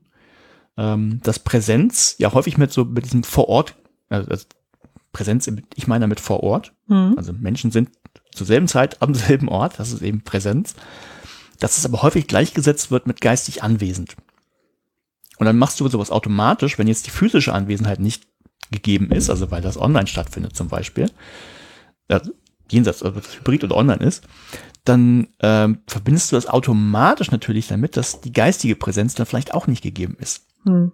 Das dann so. Ja, also dass dann, ja, dass ja. dann die anderen Formate eben auch gleichzeitig geistige Abwesenheit bedeuten. Und das, wenn man sich das anguckt, das ist ja genau das, was wir jetzt auch haben. Also alle schreien, oh, wir müssen, ne, die, die Schulen müssen wieder alles vor Ort machen. Also ich glaube, das, das kommt zum Stück weit tatsächlich daher, dass dieser Präsentbegriff eben dieses geistige Anwesenheit quasi äh, ja, mit sich bringen soll.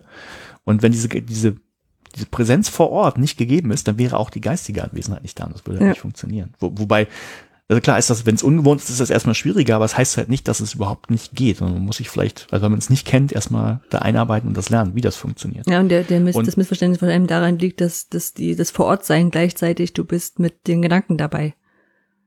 Das, ne? Genau, das, das, ist ja nochmal eine also, extra Frage ne, ja. dass du Schwierigkeiten hast, dann online zu kontrollieren, ob die Leute dir zuhören, das ist vollkommen klar, aber das ist eigentlich im, in physischer Präsenz ja auch so.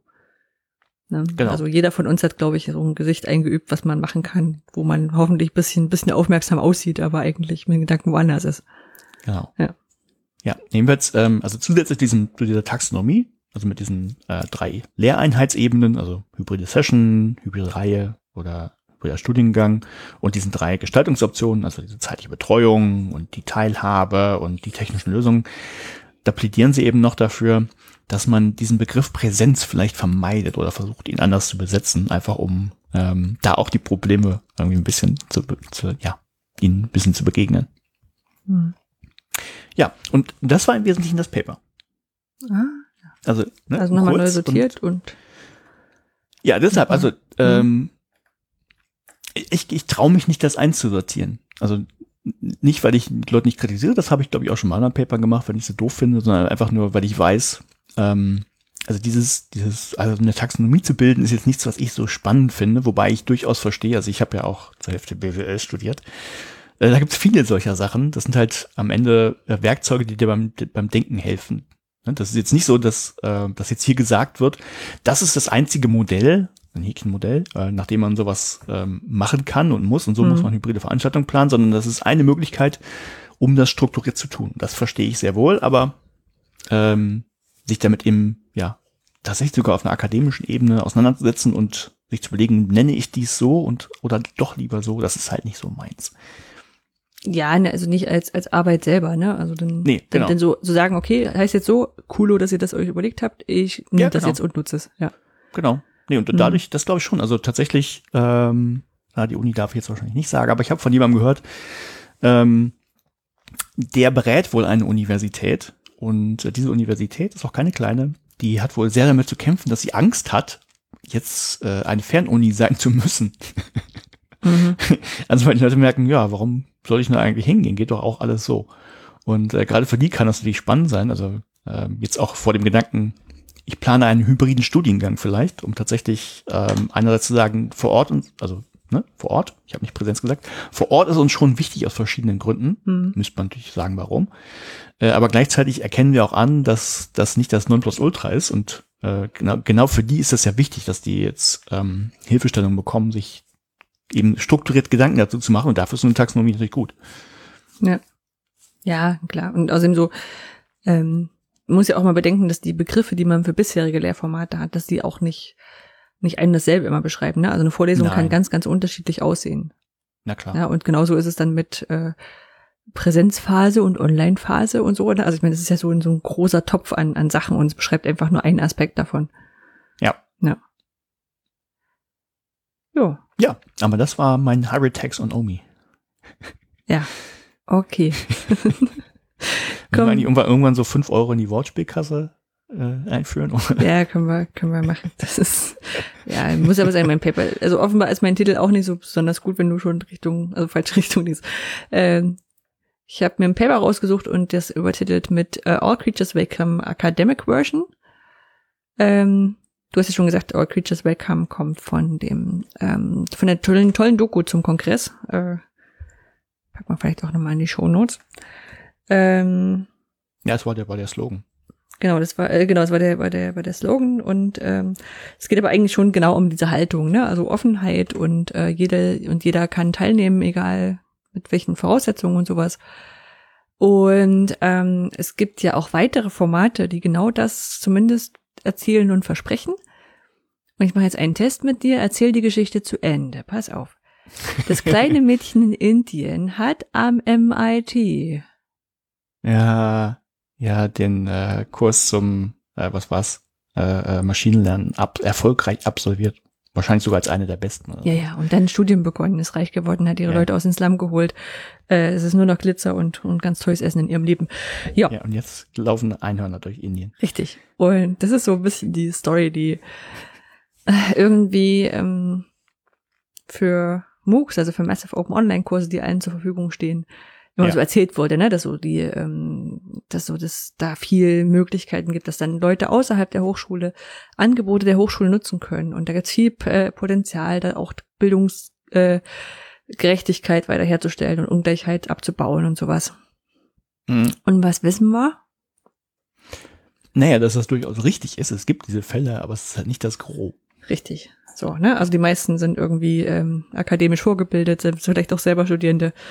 Und irgendwie, irgendwie ist das jetzt nicht so, dass jetzt alle, die vorher ähm, ohne irgendwelche Jobs diskreditieren zu wollen, einen, einen, einen Niedriglohnjob gehabt haben, jetzt sich durch eine Weiterbildung zu äh, Kernphysikern entwickelt haben. Ja, so, das ist halt Genau. nicht passiert. Wobei man, also vielleicht muss man dazu sagen, also ähm, das heißt ja nicht, dass das nicht geht. Es ist ja trotzdem eine gute Idee, das zu tun. Nur man darf halt nicht erwarten, dass äh, plötzlich das äh, so ein MOOC die Welt rettet.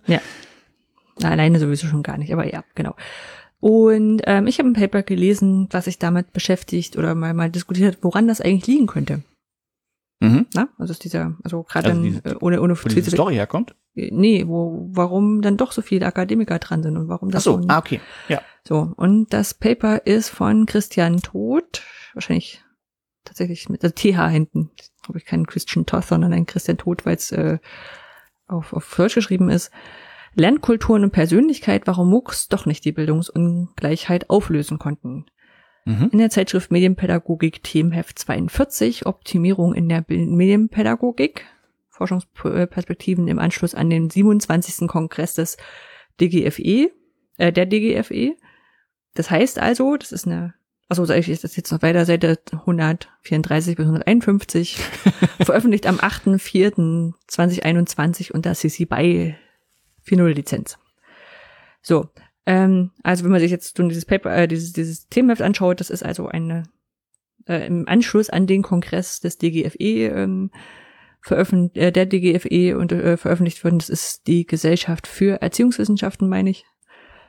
Ähm, das heißt, da hat es einen Kongress gegeben und letztendlich ist dann wahrscheinlich dieses, diese Zeitschrift der Tagungsband dazu oder ein Band mit ausgewählten Beiträgen. Ja, also um das Mhm.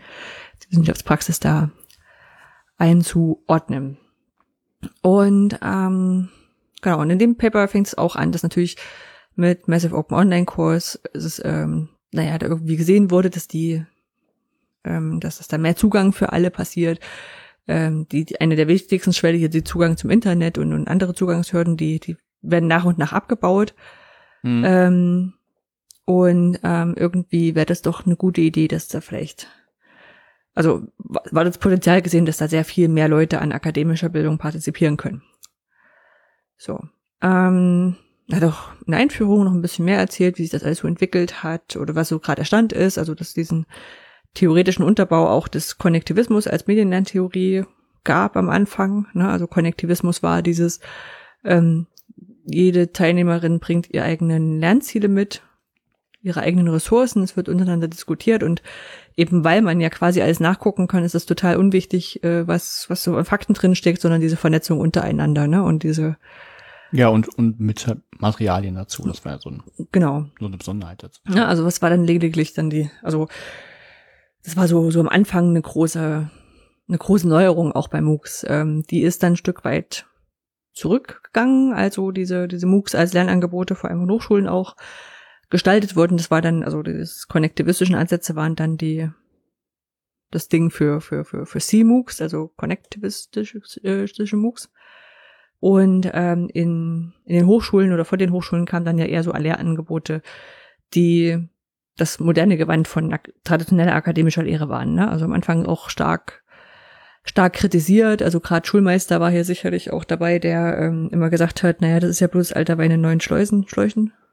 Ja, genau, so, so, so, ne? so rum, ja. Ja. Ja. ich bin da immer un, un, äh, ähm, unschlüssig, weil alter Wein ja eigentlich was Gutes ist. Und man den. Ja, kommt darauf an. Ja. Weil Weißwein kippt dann irgendwann schnell. Ah ja, Weißwein, ja, stimmt. Ja, ja, ja. Ah. genau, ne? Also und dann, ähm, also es ist jetzt vor allem die, die akademische äh, Lehre, die da quasi also erstmal so so neu neu daherkam, aber eigentlich nichts anders war. Dann hat sich mit der Zeit auch viel dran geändert. Leute haben dazugelernt. Es gab kleinere Einheiten. Es gab ähm, es gab, gab, wurden Barrieren abgebaut, indem zum Beispiel viel mehr, viel mehr anderssprachige Untertitel eingebaut wurden. Also jetzt gerade in den anderen, in den, in den großen Plattformen, edX, äh, Udacity und Co., ne, die kann man ja immer so in ganz vielen Sprachen noch angucken, die Untertitel. Mhm. Ähm, da sind auch viele Experimente mit, mit automatisch äh, generierten Tests und Quizzes passiert und so weiter. Ähm, also er hat auch festgestellt, viel von der von der Forschung rund um MOOCs kommt eben aus dem Informatikbereich, äh, weil eben diese Automatisierung gefragt war und dafür informatische Lösungen ja. gebaut wurden. Ne? So und äh, weniger aus dem bildungswissenschaftlichen Bereich. Dann ähm, hat noch gemeint, ja, sind auch über die MOOC-Diskussion sind dann auch nochmal Aufweichungen der Konzepte gekommen, die äh, SPOCs, äh, Small Private Online Courses heißen die, glaube ich, ne? Ja, da, da gab es ja dann auch wieder. Genau. Dann hat man von den MOOCs ausgehend wieder eine Abkürzung gesucht, die die alten Formate ohne, ohne, ohne Messe und ohne Online äh, beschrieben haben. Ähm, genau, also teils eben dann auch als, als kostenpflichtige Kurse auf edX und Co., äh, weil die MOOC-Provider eben eine Offenheit, äh, ein, ein, ein Geschäftsmodell brauchten. Ähm, und auch so ein Stück weit die Anerkennung von den Hochschulen sonst auch nicht gegeben war, wenn die nicht irgendwie, ähm, naja, doch eine ordentliche Abschlussarbeit und sowas hatten. Ja, ähm, nach der ganzen Einführung hat der Autor jetzt auch gesagt, ja, also das klingt erstmal so, als wären, also andersrum, MOOCs sind noch nicht so richtig, äh, sind kein Massenphänomen geworden, wie es vielleicht am Anfang gedacht wurde, gerade an Hochschulen, aber sind dennoch eine technische Bildungsinnovation, die die Aufmerksamkeit verdienen und deswegen ähm, schaut, schaut man da auch gerne drauf, eben um die weiter auszubilden, äh, auszu, auszuweiten.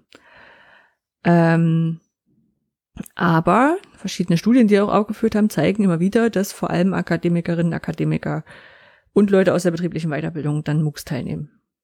Na, und das mhm. Gleiche haben wir ja auch, wenn wir irgendwie bei uns MOOCs äh, evaluieren und schauen, was machen die Leute, dann sind die überwiegend Studierende oder Leute mit Hochschulabschluss.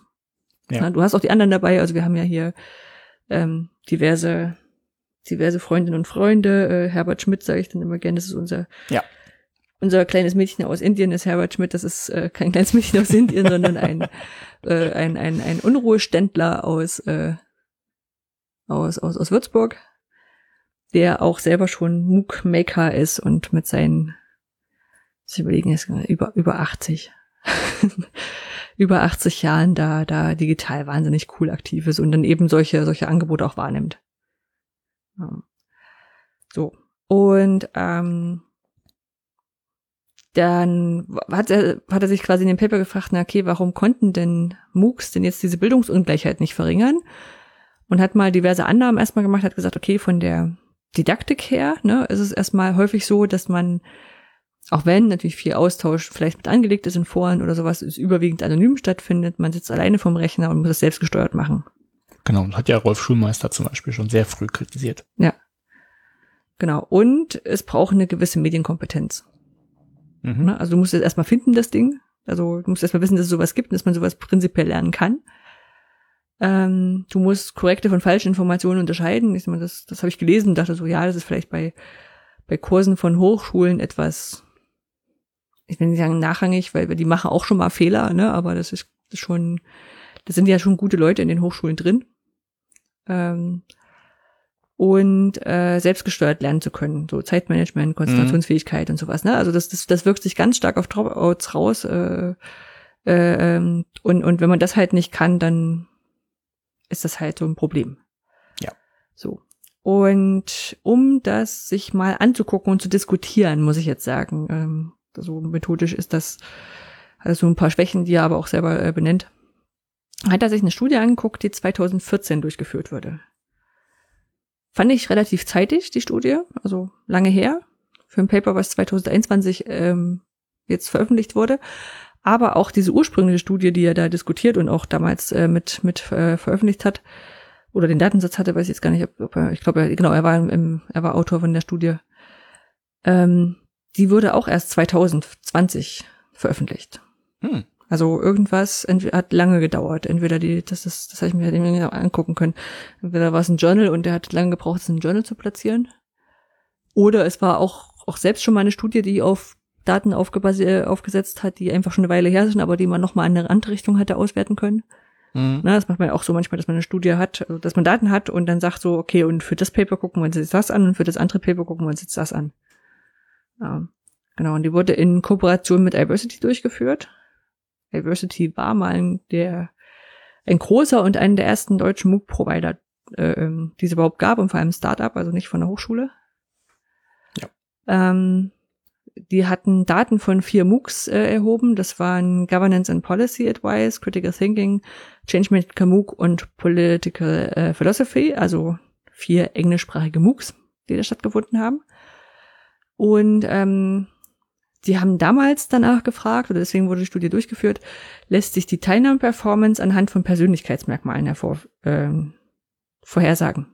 Mhm. Na, und dazu haben sie äh, die Hälfte der Teilnehmenden gebeten, ähm, naja, dann Fragebogen und Zeugs auszufüllen und haben da ähm, verschiedene Fragebögen reingesetzt, die eben Persönlichkeitsmerkmale abfragen. Also hier steht der Big Five Aspect Scale, äh, der Lay Procrastination Scale. Also es gibt so diverse standardisierte Fragebögen, mit denen man eben solche Persönlichkeitsmerkmale mhm. rauskriegt. Mhm. Ne, so und sozialdemokratische, äh, äh, ähm, äh, demografische Daten und noch zu Teilnahmemotivation haben sie auch noch Fragen gestellt. Ne? Und nachdem sie das gemacht haben, haben sie am Kursende geschaut, wie haben die Leute denn sich da sich da benommen im Kurs, ne? Also haben die sich auf Sachen angeguckt, haben die, haben die Videoklicks, ähm, also haben die Videoklicks angeguckt, haben die Forenbeiträge angeguckt, also haben so geschaut, wie, wie, wie gut die performt haben in dem Kurs, ne? mhm. wie, sie es beendet haben und ähm, haben da dann versucht, Schlüsse zu ziehen. Sie hatten am Ende 1307 Teilnehmer, also Leute, die dann quasi in der Studie ausgewertet wurden. Das fand ich sehr viel. Ich meine, war jetzt auch äh, eine, eine, eine gute Zeit für sowas, ne? Also viel, viel, viel Neues. Ja, hängt jetzt ein bisschen davon ab, wie viele Parameter sie noch mit reingeschmissen haben, aber. Ja. Ja, erstmal. Genau, also die kamen aus 130 äh, Herkunftsländern, was ich sehr viel fand für eine deutsche Plattform damals ja noch. Oh ja. Ähm, Alter war durchschnittlich 34,17 Jahre. Äh, 43,9 Prozent waren weiblich, 56,1 Prozent männlich. Andere Geschlechter gab es 2014 noch nicht. Und danach erst erfunden. Ähm, genau, also, also fast 50-50, bisschen weniger weiblich. Ähm, und äh, nur jeder Vierte hatte äh, äh, war ohne akademische Vorerfahrung. Mhm. Ja, und 40 Prozent davon waren sogar aktuell an der Hochschule eingeschrieben. Also sehr viele Studierende, wenig Leute, wobei ich sagen muss, jeder Vierte ist ja fast schon viel, äh, ohne akademische Erfahrung, Erfahrung, genau. Und dann haben sie das Ganze in ein Regressionsmodell gesteckt, ähm, um zu gucken, okay, können wir jetzt diesen Kurs, äh, Kursfortschritt durch die Persönlichkeitsstruktur und das Prokrastinationsverhalten äh, Verhalten vorhersagen. Ja, also Regressionsmodell, so ein bisschen Statistik-Magic, ne, wo man halt guckt, kann man, ähm, naja, zeigen die, die Daten, die man hat, eigentlich, ähm, zeichnet sich da was ab. Ja, muss man vereinfacht zu erklären. So. Und als Ergebnis kam daraus, je höher der Intellekt und je niedriger die Prokrastination, die Unbeständigkeit und der Enthusiasmus bei einer Person ausgeprägt sind, desto höher ist die Wahrscheinlichkeit, dass diese Person einen MOOC beendet. ja. So, also, wenn ein Intellekt hoch ist und eine Prokrastination niedrig, Unbeständigkeit niedrig und der Enthusiasmus, ach so, der Enthusiasmus kommt nachher nochmal. Sag ich jetzt noch nicht, dass du, also auf alle Fälle, dann, dann geht's, ähm, dann ist wahrscheinlich, dass du zu Ende machst. Ja, ist natürlich, ja. Mhm. Klingt natürlich so ein bisschen wie, wenn ich, wenn ich mich gesund ernähre und ein bisschen Sport treibe, dann habe ich eine ganz gute Wahrscheinlichkeit, dass ich lange lebe. Ja. Also ja. Ja, ja, ja, ja klar. Ähm, den größten Einfluss hat dabei das Prokrastinationsverhalten. Ja, okay, das ist schon mal. Gefolgt ja. vom Persönlichkeitsaspekt Intellekt, Offenheit, Enthusiasmus und den geringsten signifikanten Einfluss, hatte, äh, Einfluss hat die Unbeständigkeit. Mhm. So das als, als quasi als Vorgeschichte, weil dieses, diese Studie haben sie ja schon mal schon, schon länger erhoben und auch veröffentlicht. Ja. Und in dem Paper, und das ist auch so der Kern des Papers, und das muss ich aber sagen, das war so, so in der schriftlichen Ausführung beim ersten Lesen mir nicht ganz so klar. Weil ich erst gedacht habe, okay, warum habt ihr jetzt quasi das gleiche Studie nochmal geschrieben? Aber das ist jetzt quasi das Neue. Ähm, wurden die Ergebnisse diskutiert hinsichtlich der Bildungsungleichheit. Na, also mhm. bisher war ja bloß so, wie, wie, wie, äh, welche Persönlichkeit muss ich haben, um es äh, erfolgreich abzuschließen. Und jetzt hat er sich, haben sie, hat er sich angeguckt und diskutiert, also wie gesagt, ähm, diskutiert, ähm, welche, welche Sachen der Un Bildungsungleichheit da reinspielen. Und ähm, da hat er sich erstmal rausgenommen, je stärker die Neigung zur Prokrastination, desto unwahrscheinlicher ist es, den Kurs zu beenden. Ne? Also wenn du viel andere Sachen machst, dann kriegst du den Kurs nicht zu Ende. Mhm. Und hm. das ist ja bei akademischer Lehre genauso. Ja, also wenn du an der Hochschule bist, niemand zwingt dich in eine Vorlesung zu gehen, niemand zwingt dich in ein Tutorium zu gehen. Musst du alles selber machen, du musst dich selbst gesteuert lernen, du musst selbst entscheiden, wann du anfängst für die Prüfung zu mhm. lernen, äh, musst dich äh, gut organisieren können und so und selbst strukturieren können. Und ähm, das ist alles in, in, beim, bei der Hochschule genauso. Ja? Und in der Forschung gibt es auch zwei Erklärungen für das äh, Scheitern also zwei wesentliche Erklärungen fürs Scheitern von selbstorganisierten Lernen. Das ist einmal der Mangel an Selbstregulation. Ja klar, wenn du dich nicht unter Kontrolle hast und sagst so, ich mach's morgen, ich mach's morgen, ich mach's morgen. ähm, oder, oder gar nicht sagst du, ich will's überhaupt machen, dann, dann geht das nicht. Und Fehlregulation. Das sind halt so diese klassischen Prokrastinationsgeschichten, wo du dann sagst so, ach, ich äh, muss hier mein, mein Literaturverzeichnis nochmal aufräumen, statt äh, noch eine Seite zu schreiben. Ja, also das ist Genau das. Und ähm, spannenderweise ist das noch positiv reinwirkt, wenn du einen niedrigen Enthusiasmus hast. Aha. Also nicht mal einen hohen äh, äh Enthusiasmus, sondern niedriger Enthusiasmus. Und ähm, das begründet er mit verringerter Kontaktfreudigkeit und geringere emotionale Verarbeitung von Erfahrungen. Mhm. Wird sicherlich so sein. Ähm, dann äh, hat er noch gemeint, ja, natürlich hat das Ding ähm, vielleicht Fehlannahmen auch da rein, dass äh, der Kursfortschritt mit Lernfortschritt gleichgesetzt wird. Oder häufig, ne? Dass du sagst, okay, jetzt bin ich ja vielleicht weit gekommen, habe den Kurs abgeschlossen. Mhm. Ähm, ja, aber das muss ja nicht heißen, dass das, also andersrum, wenn ich ihn erfolgreich abgeschlossen habe, ist es sehr wahrscheinlich, dass ich darin gelernt habe, aber wenn ich ihn nicht erfolgreich abgeschlossen habe, heißt das nicht, dass ich nichts gelernt habe. Mhm. Ja, also ich kann sein, dass ich keinen Bock auf Quizzes habe. Ich kann, es kann sein, ich habe mir nur einzelne Abschnitte rausgesucht. Ja. Und bin dann eigentlich sogar noch, noch besser im selbstgesteuerten Lernen, weil ich nur das rausgesucht habe, was ich wirklich genau, brauche. Genau, ich den, den Mist angeguckt habe. Ja, ja. Genau. Und ähm, er hat auch geguckt, also auch die, ähm, er hat irgendwie äh, drei, drei erfolgreiche Strategien des akademischen Lernens noch, noch in der, aus der Forschung rausgekramt. Äh, das ist Deep Approach, Surface Approach und Strategic Approach. Also plötzlich eigentlich an den Wörtern. Das eine ist halt wirklich tief reinlesen, sich tiefer vertiefen, äh, nur an der Oberfläche lernen und strategisch zu lernen, also das, was in der Prüfung vielleicht drankommt. Mhm. Und ähm, oder eben das, was ich später brauche. Äh, und diese strategische Lernstrategie, die auch sehr erfolgreich ist bei der akademischen Lehre, die passt gut zu MOOCs, ne, weil du halt selbstgesteuert und alleine bist und ähm, das gleiche macht dich auch in der akademischen Lehre erfolgreich. Ne. Und im Fazit war es dann auch so ein Stück weit so, dass du sagst so, okay, ähm, damit haben einfach die Leute, also die, die brauchst du einfach die Kompetenzen, die in dem, in dem Hochschulstudium äh, sich eigentlich angeeignet werden oder die dort ausgebildet werden.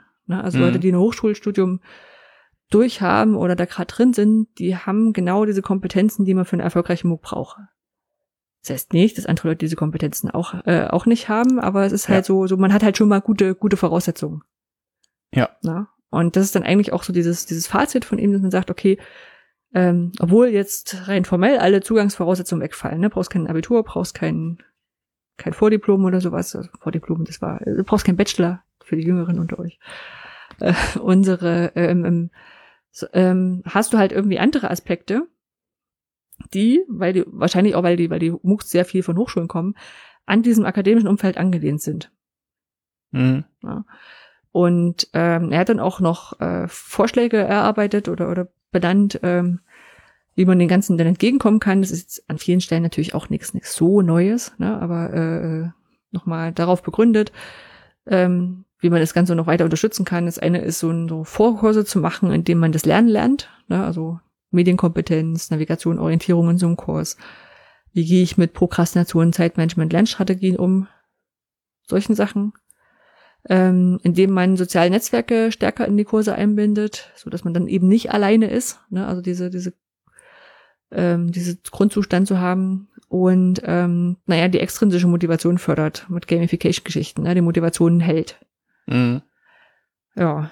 Ähm, es sieht aber auch ein, dass genau solche Gegen, also diese diese Gegenmaßnahmen, die da erfolgreich sein könnten, ein Stück weit auch Einfluss nachher auf diese namensgebenden Kernkompetenzen von MOOCs sind. Ne? Also dann, wenn du, wenn du jemanden stärker betreuen möchtest oder stärker begleiten, dann äh, wird es mit dem Massive schwierig, ne? Und wahrscheinlich auch mit dem Open, weil du dann mehr, mehr, mehr Betreuungskapazitäten brauchst. Und ja, es muss, ja klar, muss irgendwann finanziert werden. Genau, ne, so wo ich dann aber denke, so, also jetzt, jetzt aus meiner Warte gesprochen, ähm, das hat genau das Potenzial, was, was ich immer noch sehe, dass das MOOCs, klar können die alleine durchgemacht werden, aber vielleicht kann sich auch eine Volkshochschule sowas schnappen oder ein, irgendein, jemand, der sagt, ich möchte das jetzt einfach mit begleiten, wie das beim äh, MOOC hier, wir haben ja die OER-Fachexperten zum Beispiel, passiert das ja öfter, mhm. ne, dass dann ähm, die vom, also die, die Sabine Preuße vom ähm, BDVT sagt, äh, ich mache jetzt mal wieder einen Durchgang und moderiere den durch und biete jetzt hier noch äh, Workshops und und und Sprechstunden an. Mhm. Ne? Wenn das ist klar, das wird nicht gehen mit 3000 Leuten, aber sie weiß auch, also sie weiß erstens, dass nicht 3000 Leute kommen, aber ähm, das, das, das hilft schon sehr, das einfach durchzu, durchzugucken. Ja. ja. Also quasi als Fazit, ähm, aus den Persönlichkeitsmerkmalen, die man braucht, um erfolgreichen MOOC abzuschließen, ergibt sich, dass hier einfach Leute, die in der Hochschule waren, diese Persönlichkeitsmerkmale ähm, schon stärker ausgebildet haben, beziehungsweise die, die es nicht haben, haben vielleicht dann die Hochschule auch schon nicht geschafft. Ja, das ist ja ich wollte sagen, es ist ja nicht, nicht gesagt, dass sie es in der Hochschule gelernt haben, sondern sind wie ein Filter. Genau. Also, die, ja. die Hochschule abgeschlossen zum Teil, haben, zum Teil, genau. Die, die einen haben es halt verbessert und die anderen haben es halt genau. nicht gepackt. Ja. Ja.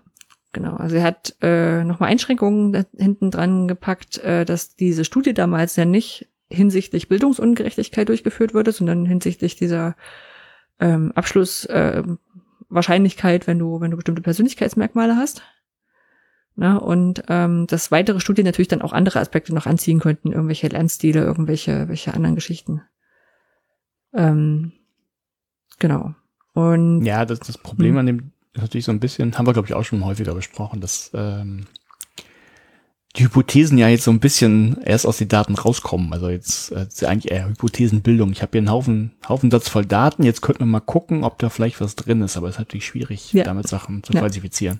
Ja, das gleiche habe ich mir auch aufgeschrieben. Also so bei meinem, meinem persönlichen Fazit, also erstmal ist ein spannender Ansatz, ne, aber ob das über diese Persönlichkeitsmerkmale zu machen ähm, und man überhaupt Daten in der Richtung zu erheben. Ähm, die Erhebung ist recht alt. Ich meine, das, das äh, ist jetzt einfach nur auf den Datensatz gestützt. Ich glaube aber nicht, dass es jetzt, also gerade für die Frage, sich großes anderes ergeben hat. Ähm, und an vielen Stellen ist das, das, was du jetzt auch gerade gemeint hast, so, du hast so ein bisschen die Methode Bleistift kauen drin. Ne? Also so dieses, ähm, gerade diese, diese Unterstützungsmaßnahmen, die ergeben sich jetzt nicht aus den Daten, sondern sind jetzt halt Vorschläge, die zu den Daten passen. Na, Mhm. so, und das ist jetzt also kein, kein Vorgeben bei, gehen, bei dem man am Ende sagen kann, so, wir haben jetzt durch unsere Studie alles rausgekriegt, was man machen kann, um das zu unterstützen. Na, sondern sind halt drei Sachen, die sind durch äh, in die Luft gucken und überlegen, ähm, haben die gepasst? Ne? Die sind deswegen nicht falsch, ne? sondern sind halt Mhm. darüber gehen überprüft worden. Aber du wirst halt über andere Maßnahmen wirst du andere Sachen vielleicht noch erschließen können. Das stimmt. Ja, und ich muss auch sagen, so ein bisschen war das auch so mit dieser, ähm, mit dieser, mit dieser Einordnung von der Bildungsungerechtigkeit, äh, das passt alles super, ne? Also er hat da quasi auch Literatur rausgegriffen, die, ähm, die zu den, die das total logisch macht, dass das, äh, dass akademische Kompetenzen sind, die da im Studium äh, bei MOOCs gefordert werden, die dann da über verschiedene andere Studien, also viel Literatur rausgesucht. Mhm. Ähm, das ist aber kein so systematisches Vorgehen, dass du jetzt sagen kannst, wir haben jetzt wirklich alle Aspekte abgegrast. Ja. Na, oder er hat sich so hingeschrieben, aber ich glaube, das ist wirklich so ein Ding, wo er sagt so, ja, wir haben, wir haben ja quasi den Grundsatz, den Grundsatz, den Grundsatz und wenn wir das auf das beziehen, dann kommt das raus.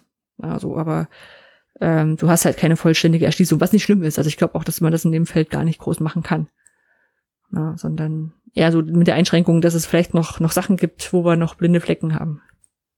Ne, das bedingt ja das, das Vorgehen so ein bisschen. Ne? Wenn du Daten hast, also wenn du dir erst überlegst, okay, ich, wir gucken uns das jetzt mit dem, der Brille Bildungsgerechtigkeit an, dann erhebst du vielleicht nämlich ganz andere Daten und äh, die vielleicht ein bisschen besser passen und aussagekräftiger sind. Also kann man, man kann das machen, so wie es jetzt ist, sind halt die Daten, die schon da waren und dann kann man gucken, was man da noch rausholen kann. Ja, es Also, ist ja auch kein, es ist- genau, ist ja auch kein Fehler, ne? Es ist halt nur so ein, so ein Ding, wo man sagt, so jetzt, äh, ähm, da müsste man weitermachen, wenn man das noch weiter, mh, andersrum, wenn man aus weiteren, weiteren Erkenntnissen sich weitere, weitere Schlüsse erhofft. Ne? Also nur es Mhm. uns anders zu machen, um es anders zu machen, fände ich jetzt auch dumm. Aber könnte mir vorstellen, dass man vielleicht noch irgendwo Sachen hat, wo man dann am Ende sagt, ach klar, hier, wenn man den, den allen Laptop gibt, dann reicht es schon. Dann kommen die da drauf. Oder was weiß ich, ne, braucht man noch für, für jedes Bundesland eine Portalseite, wo wir den die MOOCs zeigen, ja, weil die dich bis hinfinden. Ja. Ja, so. Und das, ja. Ja. Las sich Gut, aber sehr gut. gut, sehr schnell und äh, also nicht, weil es waren trotzdem 18 Seiten, das war jetzt nicht so, nicht so ein kurzes okay. Paper. Ähm, aber war, war gut geschrieben. Gut, dann gucken wir in die Fundgrube. Genau. Die ist ja tendenziell äh, sehr A-lastig, Ja, genau. weil du mehr findest als ich. Und Ja, heute ich- habe ich habe gar nichts beizutragen. Ich schäme mich ein bisschen. Kein, kein Problem. Ich habe da, ich, ich klaue daher viel von, von Nele Hirsch und, und auch sonst so, was mir im Internet begegnet, packe ich da rein. Äh, heute auch eher quatschig. Also es ist nichts, was man fürs, also doch kann man bestimmt fürs Lernen gebrauchen, aber es hat eher so ein nettes, nette kleine Sache. Das erste ist stadtlandfluss.cool. Es ist Kenne ich nicht. genau das, was er sagt. auf. Es Oh, ist ist schön bunt. coole, coole Variante zum Stadtland-Fluss-Spiel. Das kann man in, also da kann man, kann man in einer Webkonferenz, Videokonferenz aufmachen, kann Stadtland-Fluss spielen. Ähm, muss dann wie bei, wie bei einem Etherpad quasi diesen Link teilen zu dem, zu der Session und dann kann man gegeneinander spielen.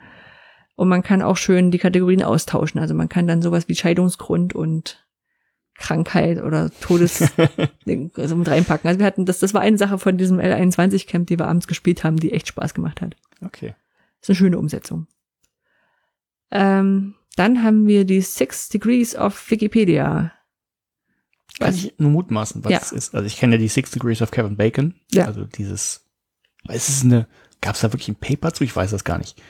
Aber die Idee, äh, jeder ist, kennt irgendwie Kevin Bacon über drei Ecken. Also ich kenne jemanden, der kennt jemanden und irgendwann nach äh, sechs äh, äh, Zwischenstationen bin ich bei Kevin Bacon angelangt. Genau. Und vermutlich kommst du von einem Äh, es ist das gleiche für die Wikipedia, dass du von einem Begriff mit maximal sechs Klicks auf jeden anderen kommen kannst oder sowas. Genau, so die, die Annahmen, also es geht genau, es geht halt um diese Verknüpfung. Ich Ja. glaube, das mit Captain Bacon gegenüber die IMDB-Datenbank, ne? Ähm, Ich weiß es gar nicht. Dass irgendwie Leute, alle mit Leute über sechs, über sechs Ecken mit Kevin Bacon zusammengespielt haben. Oder so, genau. Also irgendwie gibt's dann gar nicht so viel. Und äh, genau, und Six Degrees auf Wikipedia läuft halt genau so, man gibt halt zwei Begriffe ein und er sucht halt die, die Verbindung. Na, und dann kannst du gucken, wie, wie Katze und äh, die Technische Hochschule in Lübeck zusammen hängen. so ganz, ganz cool. Ja, witzig. Kann man eine Weile mit rumspielen und äh, didaktisch kompetente Menschen finden da bestimmt sogar Anwendungen, die man im Unterricht machen kann, ohne dass es nur Quatsch ist. Ja. Dann äh, reimsuche.de ist ein hilfreiches Tool, wenn man zu, zu Folgen ähm, Lieder reimen möchte. ähm, und vielleicht habt ihr auch schon gesehen in der letzten Zeit, äh, der Laschomat. Kennst du den? Ja, habe ich dir gestern was geschickt. Ja, äh, mir wurde es auch gestern von wem anders noch zugetragen. Ja, äh, genau. Laschomat ist ein, ähm, ein Zufallsgenerator, der dir aus, äh, also gibst einen Begriff ein, der dir jetzt vielleicht wichtig ist, äh, wie Bildung alt entfernen. Und ähm, er schleudert so ähm, Floskeln, die äh, Armin Laschet so sagt, zusammen und dann kann man auch schon schön Sharepick machen, was so im, äh, im Nachrichtenstil ist. Also dann da kann man viel Spaß mit haben. ja. Gut, Fundgrube wieder zu. Von Korea zu. Dann gucken wir in die Politik. Soll ich vielleicht mal mit meinem einsteigen, was ich gestern rausgesucht habe? Ja. Ist nämlich auch von gestern. Ähm, es gab, oder zumindest vorgestern eigentlich, also ähm, der Tagesspiegel berichtete im Wirtschaftsteil, dass China äh, wohl Unternehmen im eigenen Land natürlich verboten hat, äh, Geld verdienen, äh, Geld zu verdienen, wenn es um das digitale Lernen geht und äh, das eben Angebote betrifft, die für Schulen relevant sein könnten. Also wenn du Nachhilfe anbietest zum Beispiel auf irgendeiner Online-Plattform und dafür Geld nimmst, dann ist das in China, ich weiß nicht, ab sofort, in Klammern, unverzüglich, glaube ich, äh, verboten. Also du darfst Mhm. kein Geld mehr verdienen. Was ganz schön krass ist. Ja. Also natürlich vom, vom Gedanken her, das soll ein soziales Gut sein und so weiter und so fort. Und die wollen halt, ne, Bildungsgerechtigkeit, da haben wir das Thema. Ähm, die wollen halt, dass das gleich verteilt ist, dass jeder die gleichen Chancen hat. Und deshalb verbietet sie jetzt, also enteignet sie jetzt quasi Unternehmen und verbietet denen äh, Geld zu verdienen mit solchen Angeboten. Ah, jetzt ist, ich habe gerade über den, den Artikel drüber geschaut, ähm, wegen Tencent äh, als, als, als, als Du, das, das zieht weite Kreise. Also, Hm, äh, weil- weil ich da sind ja viele große Konzerne irgend, irgendwie an irgendwelchen Startups und so weiter beteiligt. Und äh, die Aktienkurse gehen jetzt gerade nach unten. ja. Für viele chinesische Aktien, also auch von, von Firmen, wo man uns jetzt nicht vermuten würde. Einfach weil die Anteile von irgendwelchen ähm, Unternehmen noch haben, die auch Bildungssachen anbieten. Hm. Das ist ja krass. Also ich hatte gestern bloß die Überschrift gelesen, die du da hingeschrieben hast. Und so richtig komplett alles? Also, nee, ne? Betriebliche Weiterbildung Ja, ja, eher nicht so. Ähm, nee, also was, was tatsächlich, ähm, also die Details weiß ich auch nicht, kennst du die Tagesspiegelartikel, äh, aber das sieht so aus, also alles, was so, ähm, was Richtung Schulbildung geht, also alles, was halt der normale Bürger äh, mitbekommen sollte, damit darfst du wohl offensichtlich kein Geld mehr verdienen. Beziehungsweise musst es kostenlos zur Verfügung stellen. Also wenn du jetzt äh, das auf Deutschland überträgst, dann wäre so Sufa-Tutor oder oder Ja. solche Sachen, wenn Genau. jetzt dann Sofa- quasi. Sofa-Tutor dürfte, könnte in China kein Geld verdienen. Dürfte es nicht mehr. Hm, spannend. Und wenn man jetzt äh, on Campus äh, die GmbH anschaut, ich meine, da sind ja Kurse drin, die jeder buchen kann und jede muss man vielleicht gucken, wenn das nicht explizit auf Schule oder auf, auf Also der Artikel sprach nur von also Schullehrprogramm oder irgendwie so so einen Begriff hatten hatten sie Mhm. da halt drin. Also, ne, davon gehe ich also so was du schreibst Sofa-Tutor würde da wahrscheinlich reinfallen. On Campus dann wahrscheinlich nicht. Hm. Wenn nicht, nicht, dass ihr da Glück gehabt, ne? Aber so irgendwie ist es schon schon krass. So auch, auch, auch wie die ist dann die Frage, ne? Wie weit zieht sich das, wenn du sagst, okay, geht das jetzt nur um zusätzliche Angebote links und rechts? Oder geht es auch darum, dass du ähm, naja, den ganzen, den ganzen Schulbuchmarkt richtig verstaatlichst und, und Ne, Oder? das, das zieht schon, klar, das zieht schon weite Kreise. Das ist ja auch die Frage, wo ist da die Grenze zu ziehen? Ne? So ähnlich wie bei, ähm, bei der, der CC, äh, bei NC-Lizenz Mhm. irgendwie. Also was ist denn nicht kommerziell? Ne? Also ja. das ich fand das ganz spannend. Ich weiß nicht, ob sowas um sich greift oder äh, was da jetzt tatsächlich noch alles dranhängt. Also. Ja, es macht jetzt auch komische Sachen in meinem Kopf, ne? Weil ich sag mal so, bin ja in bündnisfreie Bildung und, und dann sagst mhm. du immer so, alles, was für äh, was staatlich finanziert gemacht wird, soll frei zur Verfügung stehen. Ja, da stehe ich mhm. auch dazu. Aber ich stehe genauso dazu, dass ich sage, dass Leute, die, also die außerhalb des staatlichen Angebots äh, ähm, Angebote machen, ähm, dass die ihr Geld verdienen können. Mhm. Na, also andersrum, ich, ich sehe das ja auch vor allem auch aus der Perspektive, dass ich sage, okay, und wenn jetzt die Schulbücher, also der Staat, äh, der Staat, also nach meiner Vorstellung, ne, wenn ich jetzt jetzt träumen dürfte, der Staat äh, lässt Schulbücher produzieren, na, so von mhm. Cornelsen oder die Leute, ähm, Leute, Leute produzieren Schulbücher und bieten sie dem Staat an als als als Schulbücher. Ähm, dann gibt der Staat Geld an diese diese Verlage, was dann heißt, ähm, dass es frei lizenziert sein muss. Das ist meine Vorstellung. Ja, so das, mhm. ne, das ist so ja. Bündnis, Bündnisposition. Ja, ja. So, das heißt aber, also heißt aber trotzdem weiter das Staatsgeld an die, an die, an die Verlage geben. Das ist also, ist wäre mir auch wichtig, weil da arbeiten Leute, die, die müssen ihre Miete zahlen. Ja. So. Und diese freie Lizenzierung würde aber nach meinem Einschätzung auch dazu kommen, dass dann so ein Startup sagt, boah, wir machen jetzt hier mal so eine Mathe-Nachhilfe-App. Können wir ja alles nehmen, was in diesen, in diesen Schulbüchern drin steht und machen einfach dann vielleicht ein besseres Angebot als äh, die Sachen, die staatlich zur Verfügung gestellt werden können. So, und dann mhm. soll meines für, für mich dieses, dieses äh, Start-up, wenn es kein Geld erhält aus, aus, aus äh, von, von dem Staat, ne, sondern sich sagt, ach, ich nehme einfach nur die, die Inhalte und kombiniere die neu, ne, das ist, und mache ein Angebot und habe ja auch das unternehmerische Risiko dabei, dann finde ich das schon in Ordnung, dass die Geld verdienen. Ähm, und das geht mir jetzt aber schon, das ist schon krass, wenn du jetzt überlegst, so, okay, die dürften das dann nicht. Ja, die Meldung ist ja noch nicht alt. Das, ja. Ich habe jetzt tatsächlich noch die aus dem Tagesspiegel. Es stand jetzt nicht drin, dass die chinesische Regierung nicht sagt, okay, wir bezahlen euch das oder sowas. Ne? Kann ja, kann ja, auch sein. Ja, ja, genau. Es würde dann, es würde dann wahrscheinlich reduziert werden, weil so ein Startup würde ja nicht einfach so Sachen machen, ne? Sondern wenn, wenn du sagst, okay, wenn ich jetzt kein Geld mehr damit verdienen kann, dann mache ich das ja nicht kostenlos, dann mach es gar nicht mehr. Und dann würden nur noch die Sachen gemacht werden, die jetzt irgendwie staatlich finanziert gemacht werden können. Ja, also das, mag durchaus dahinter stecken. Das, äh, mhm. da muss man jetzt gucken. Oder man müsste noch ein bisschen mehr recherchieren, aber ja. Ähm, ja. ja. Fand ich schon spannend. Ist es definitiv. Krass. Ja, muss man, wie gesagt, muss man dranbleiben. Ich meine, wenn da die, die, die, die Kurse, äh, die, die Aktienkurse abstützen, ist es ja auch nicht nur, nicht nur ein Nebensatz wahrscheinlich. Also was dann gar nicht so schlimm ist. Vielleicht schon, aber unwahrscheinlich. Naja, das ist ja immer nur zeitlich befristet. Also Mhm. Kurse stürzen immer ab und dann geht es wieder nach oben. das ist ja. jetzt, also man, man, merkt es halt, ne? also man, man kann es tatsächlich sehen. Mhm. Also das stand im Artikel auch drin, es gibt ja diesen ähm, MSCI World, das ist halt so ein, so ein ETF, so ein mhm. Aktienfonds. Und äh, wenn man sich den Kurs anguckt, der ist halt die letzten zwei Tage auch ordentlich nach unten gegangen. Ja, ja. Nee, ich liegt, liegt halt daran, weil der halt, also das ist so einer der ähm, mhm naja, aufstrebende Märkte, Emerging Markets, so heißt der. Na, ich hatte es darüber auch gesehen, dass das also irgendwie jemand sagte, hier in den chinesischen Markt kannst du nicht mehr investieren. Oder, oder er überlegt jetzt, ob das, ja, das ist, halt, Ja, das ist jetzt ja, halt, also. das ist wieder die, ja, das ist jetzt, eigentlich ist ein guter Zeitpunkt wahrscheinlich nächstes zu kaufen, also hm. wenn man sich das anguckt.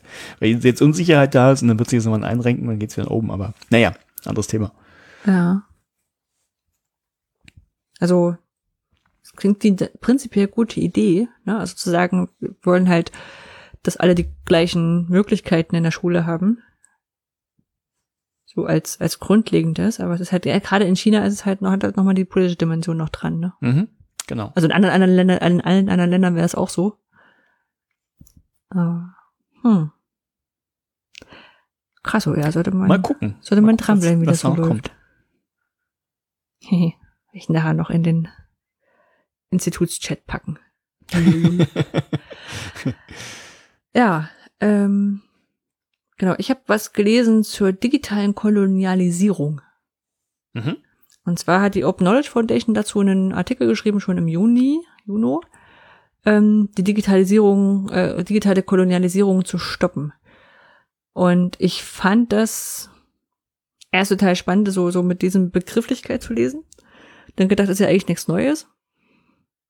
Und habe dann mit Schultern gesucht, ja, auch wenn es nichts Neues ist, ist es dann äh, ja trotzdem noch das alte Problem, was weiter ist. Und zwar, ähm, dass natürlich in Bezug auf Plattformen, ähm, dass die im digitalen Bereich überwiegend aus Amerika kommen.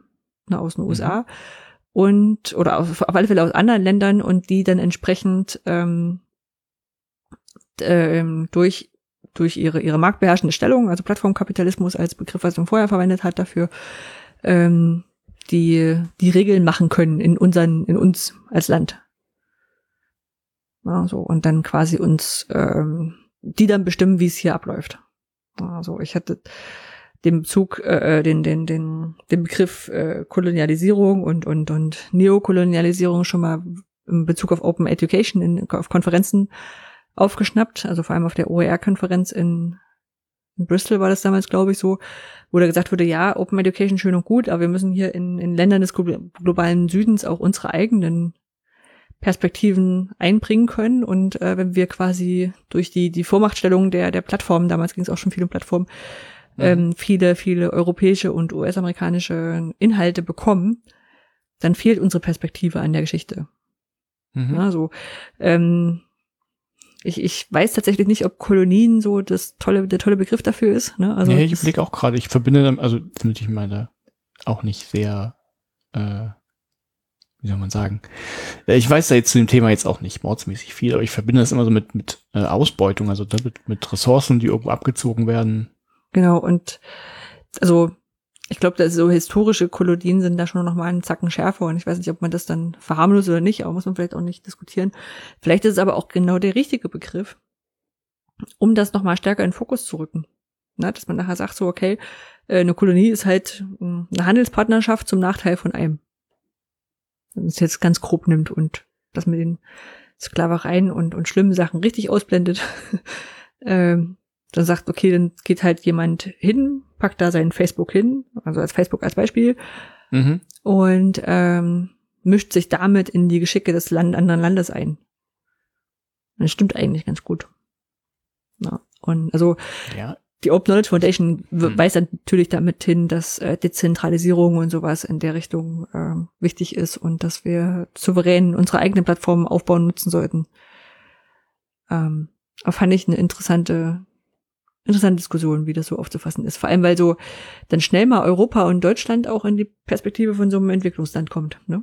Dass, dass nicht wir die, die sind, die äh, ähm, zu den starken Ländern gehören, sondern ja, na, darüber ja. brauchen wir nicht reden. Aber mhm. äh, ich, ich hänge tatsächlich an diesem Begriff Kolonialisierung ein bisschen. Weil wenn ich mir jetzt an, an einem Beispiel denke, nehmen wir irgendwie MS Teams, das kam mir gerade in den Kopf. Mhm. Das wird ja irgendwie, wollen irgendwie ganz viele benutzen, weil es ihnen was bringt. Ja. Welchen Einfluss nimmt denn Microsoft? Ich meine, das ist jetzt, für mich ist das, es gibt ein, also ein Angebot, das ist ein Produkt oder eine Dienstleistung in dem Fall. Und das kann ich kaufen oder ich kann es nicht kaufen. Mhm. So, also weiß ich jetzt nicht. Es wird, also es wird mir ja nicht aufgezwungen. Also ja, natürlich versucht Microsoft das durch Abhängigkeiten und Login-Effekte und so weiter schon klar. Mhm. Aber es ist ja nicht so, dass Microsoft jetzt Deutschland irgendwie MS Teams aufzwingt und man muss das benutzen.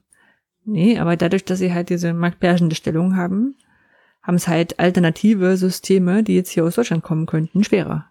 Ja, das verstehe ich schon, aber das hat ja mit Kolon, also zumindest für mich mit Kolonialisierung. Ein Stück weit schon. Also wenn du jetzt hörst, so dass irgendwelche, ich sag mal, irgendwelche ähm, Fleischreste, die in Deutschland eher nicht so gegessen werden, irgendwie Hühnerköpfe, äh, Hühnerfüße oder sowas, äh, dass die nach, nach Afrika verschifft werden und dort aber dann den, den Markt kaputt machen, weil dann die eigene Landwirtschaft kaum, kaum Chancen hat.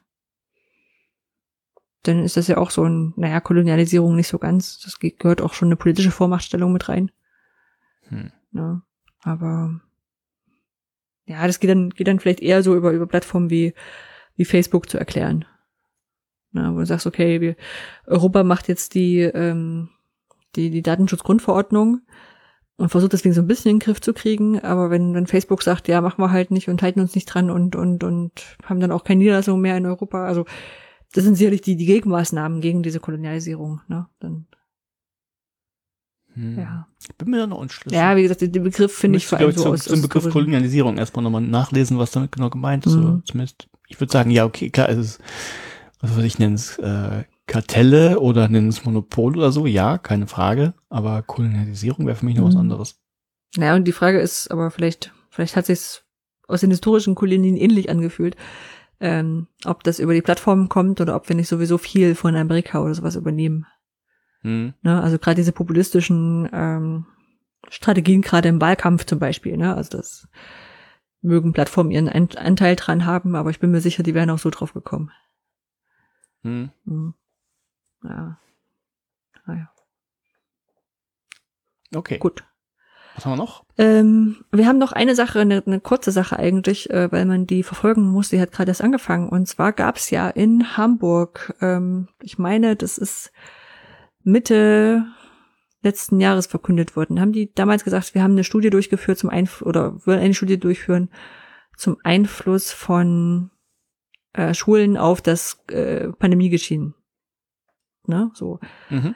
Und ähm, da gab es bisher keine, keine Ergebnisse und so. Und dann gab es jetzt äh, eine Anfrage, ich meine auf, auf Twitter gelesen habe, dass die Antragstellerin, bei Frag Stadt sieht man immer nur Antragstellerin, ähm, dass es Anke Domscheit-Berg äh, gewesen sei, aber ich würde mich jetzt auch nicht so hundertprozentig darauf festlegen wollen. Also die hat in der Richtung auf alle Fälle schon mal irgendwas nachgefragt. Ähm, und hatte eben gefragt, wie sieht's denn aus? Äh, wir hätten gerne Zwischenergebnisse dieser Studie äh, nach Transparenzgesetz. Und das, in, ähm, das Spannende an der Antwort war von, von, von Hamburg, ähm, dass das nicht den Herausgabepflichten äh, ähm, unterliegen würde, weil es sich bei der Studie um was handelt, wo die Auftraggeberin nicht allein die Freie äh, Hansestadt Hamburg ist. Freie und Hansestadt Hamburg, sagt ihr, ne? Das ist anstrengend.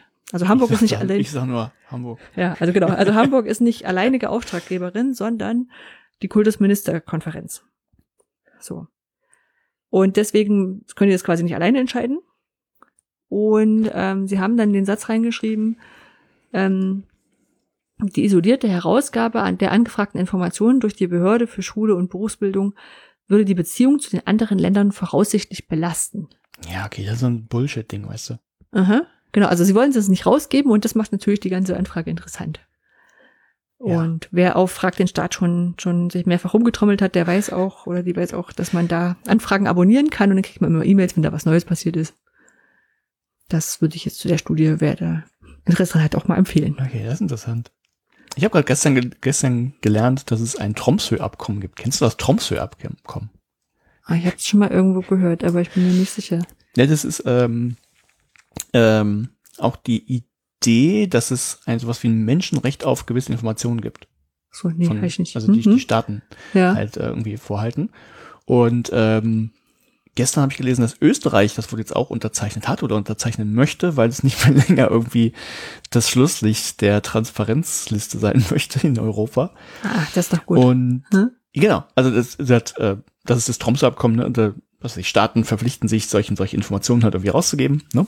Also ein bisschen nah dran an so einem äh, Informationsfreiheitsgesetz oder sowas.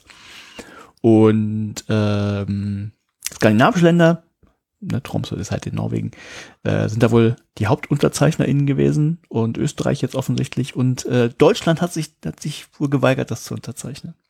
Nur so als mhm. Randnotiz, die mir dazu naja. einfällt.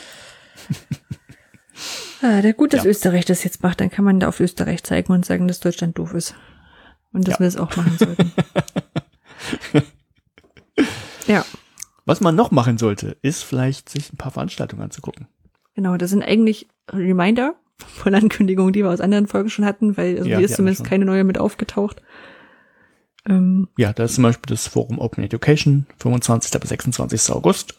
Ist halt, ja, ein Angebot, Angebot, ja, ich nenne es Angebot, ein Angebot des Bündnis Freie Bildung, die halt diese Idee verfolgen, dass man alle beteiligten Akteure irgendwie mal zusammenbringen sollte, also Leute weiß ich, Schülerinnen und Schüler, wenn sie sein sollten, die sind ja betroffen, äh, Leute, die aus der Bildungspraxis kommen, also LehrerInnen, Profs, Hochschulmitarbeiter und natürlich auch Leute aus der Politik oder natürlich auch noch Unternehmen, also alles, was, was da irgendwie eine Rolle spielen könnte.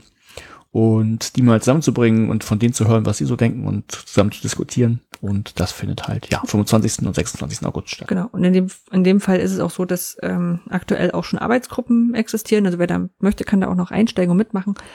Ähm, wo in jeder Arbeitsgruppe ist, ist eine andere, ähm, anderes Mitglied des Bundestages quasi involviert von einer anderen Partei jeweils. Und die haben ihre eigenen Themen mitgebracht, über die sie gerne sprechen möchten. Und ich bin in der Arbeitsgruppe dabei, wo es um, ähm, hatte ich glaube ich auch schon mal erzählt, ähm, wo es darum geht, äh, wenn, wenn Förderungen ausgekippt werden, werden die nach diesem Königsteiner Schlüssel verteilt in Deutschland. Mhm. Und die Frage ist so, ob ich das, genau, ob das, ob das eine gute Idee ist oder ob nach welchen Kriterien das verteilt werden sollte. Das ist Ja. ganz spannend. Ich weiß das noch nicht und weiß nicht, wo es da habe ich gedacht, dann gehe ich dort mal hin. Gucken wir Mhm. an. Ja. Ja.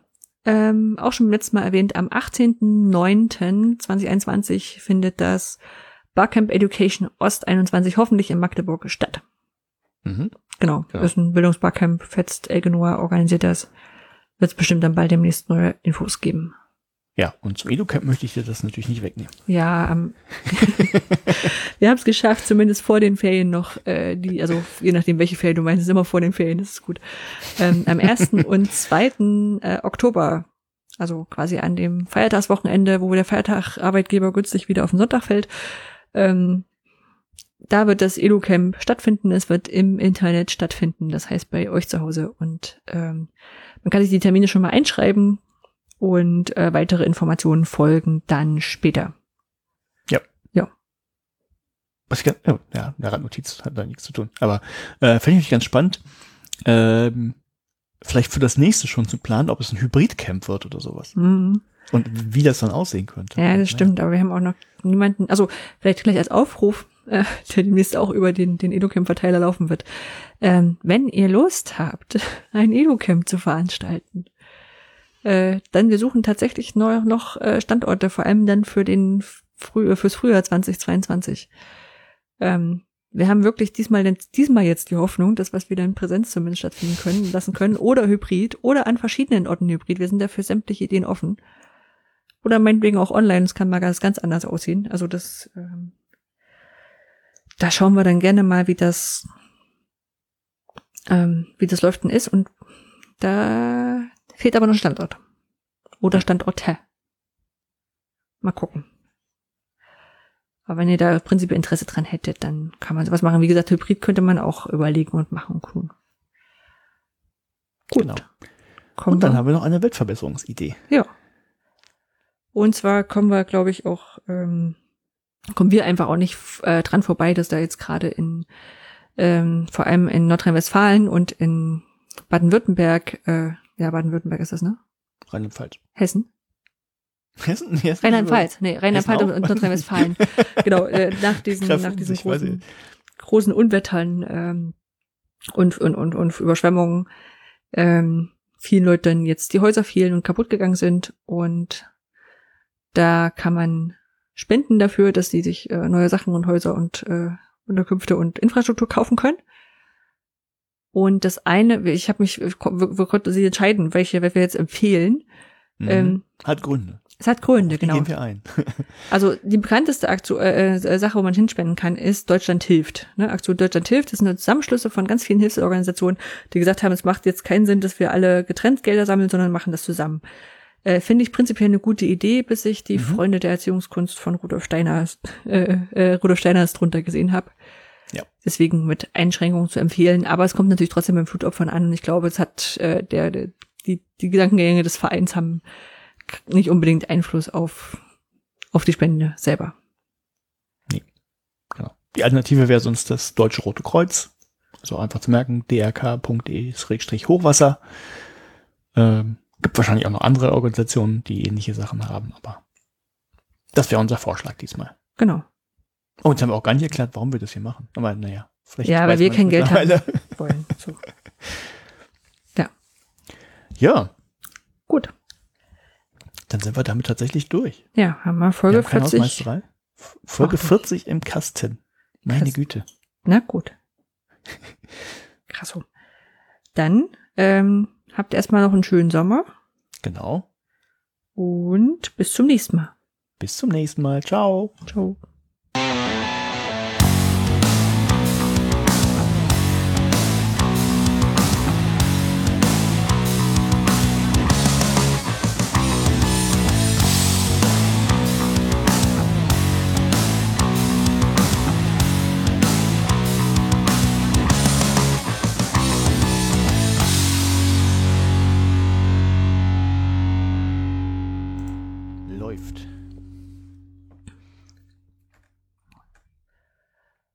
Bildung alt entfernen, Folge 40 vom 23. Juni. Nee, das ist der falsch. Guck mal.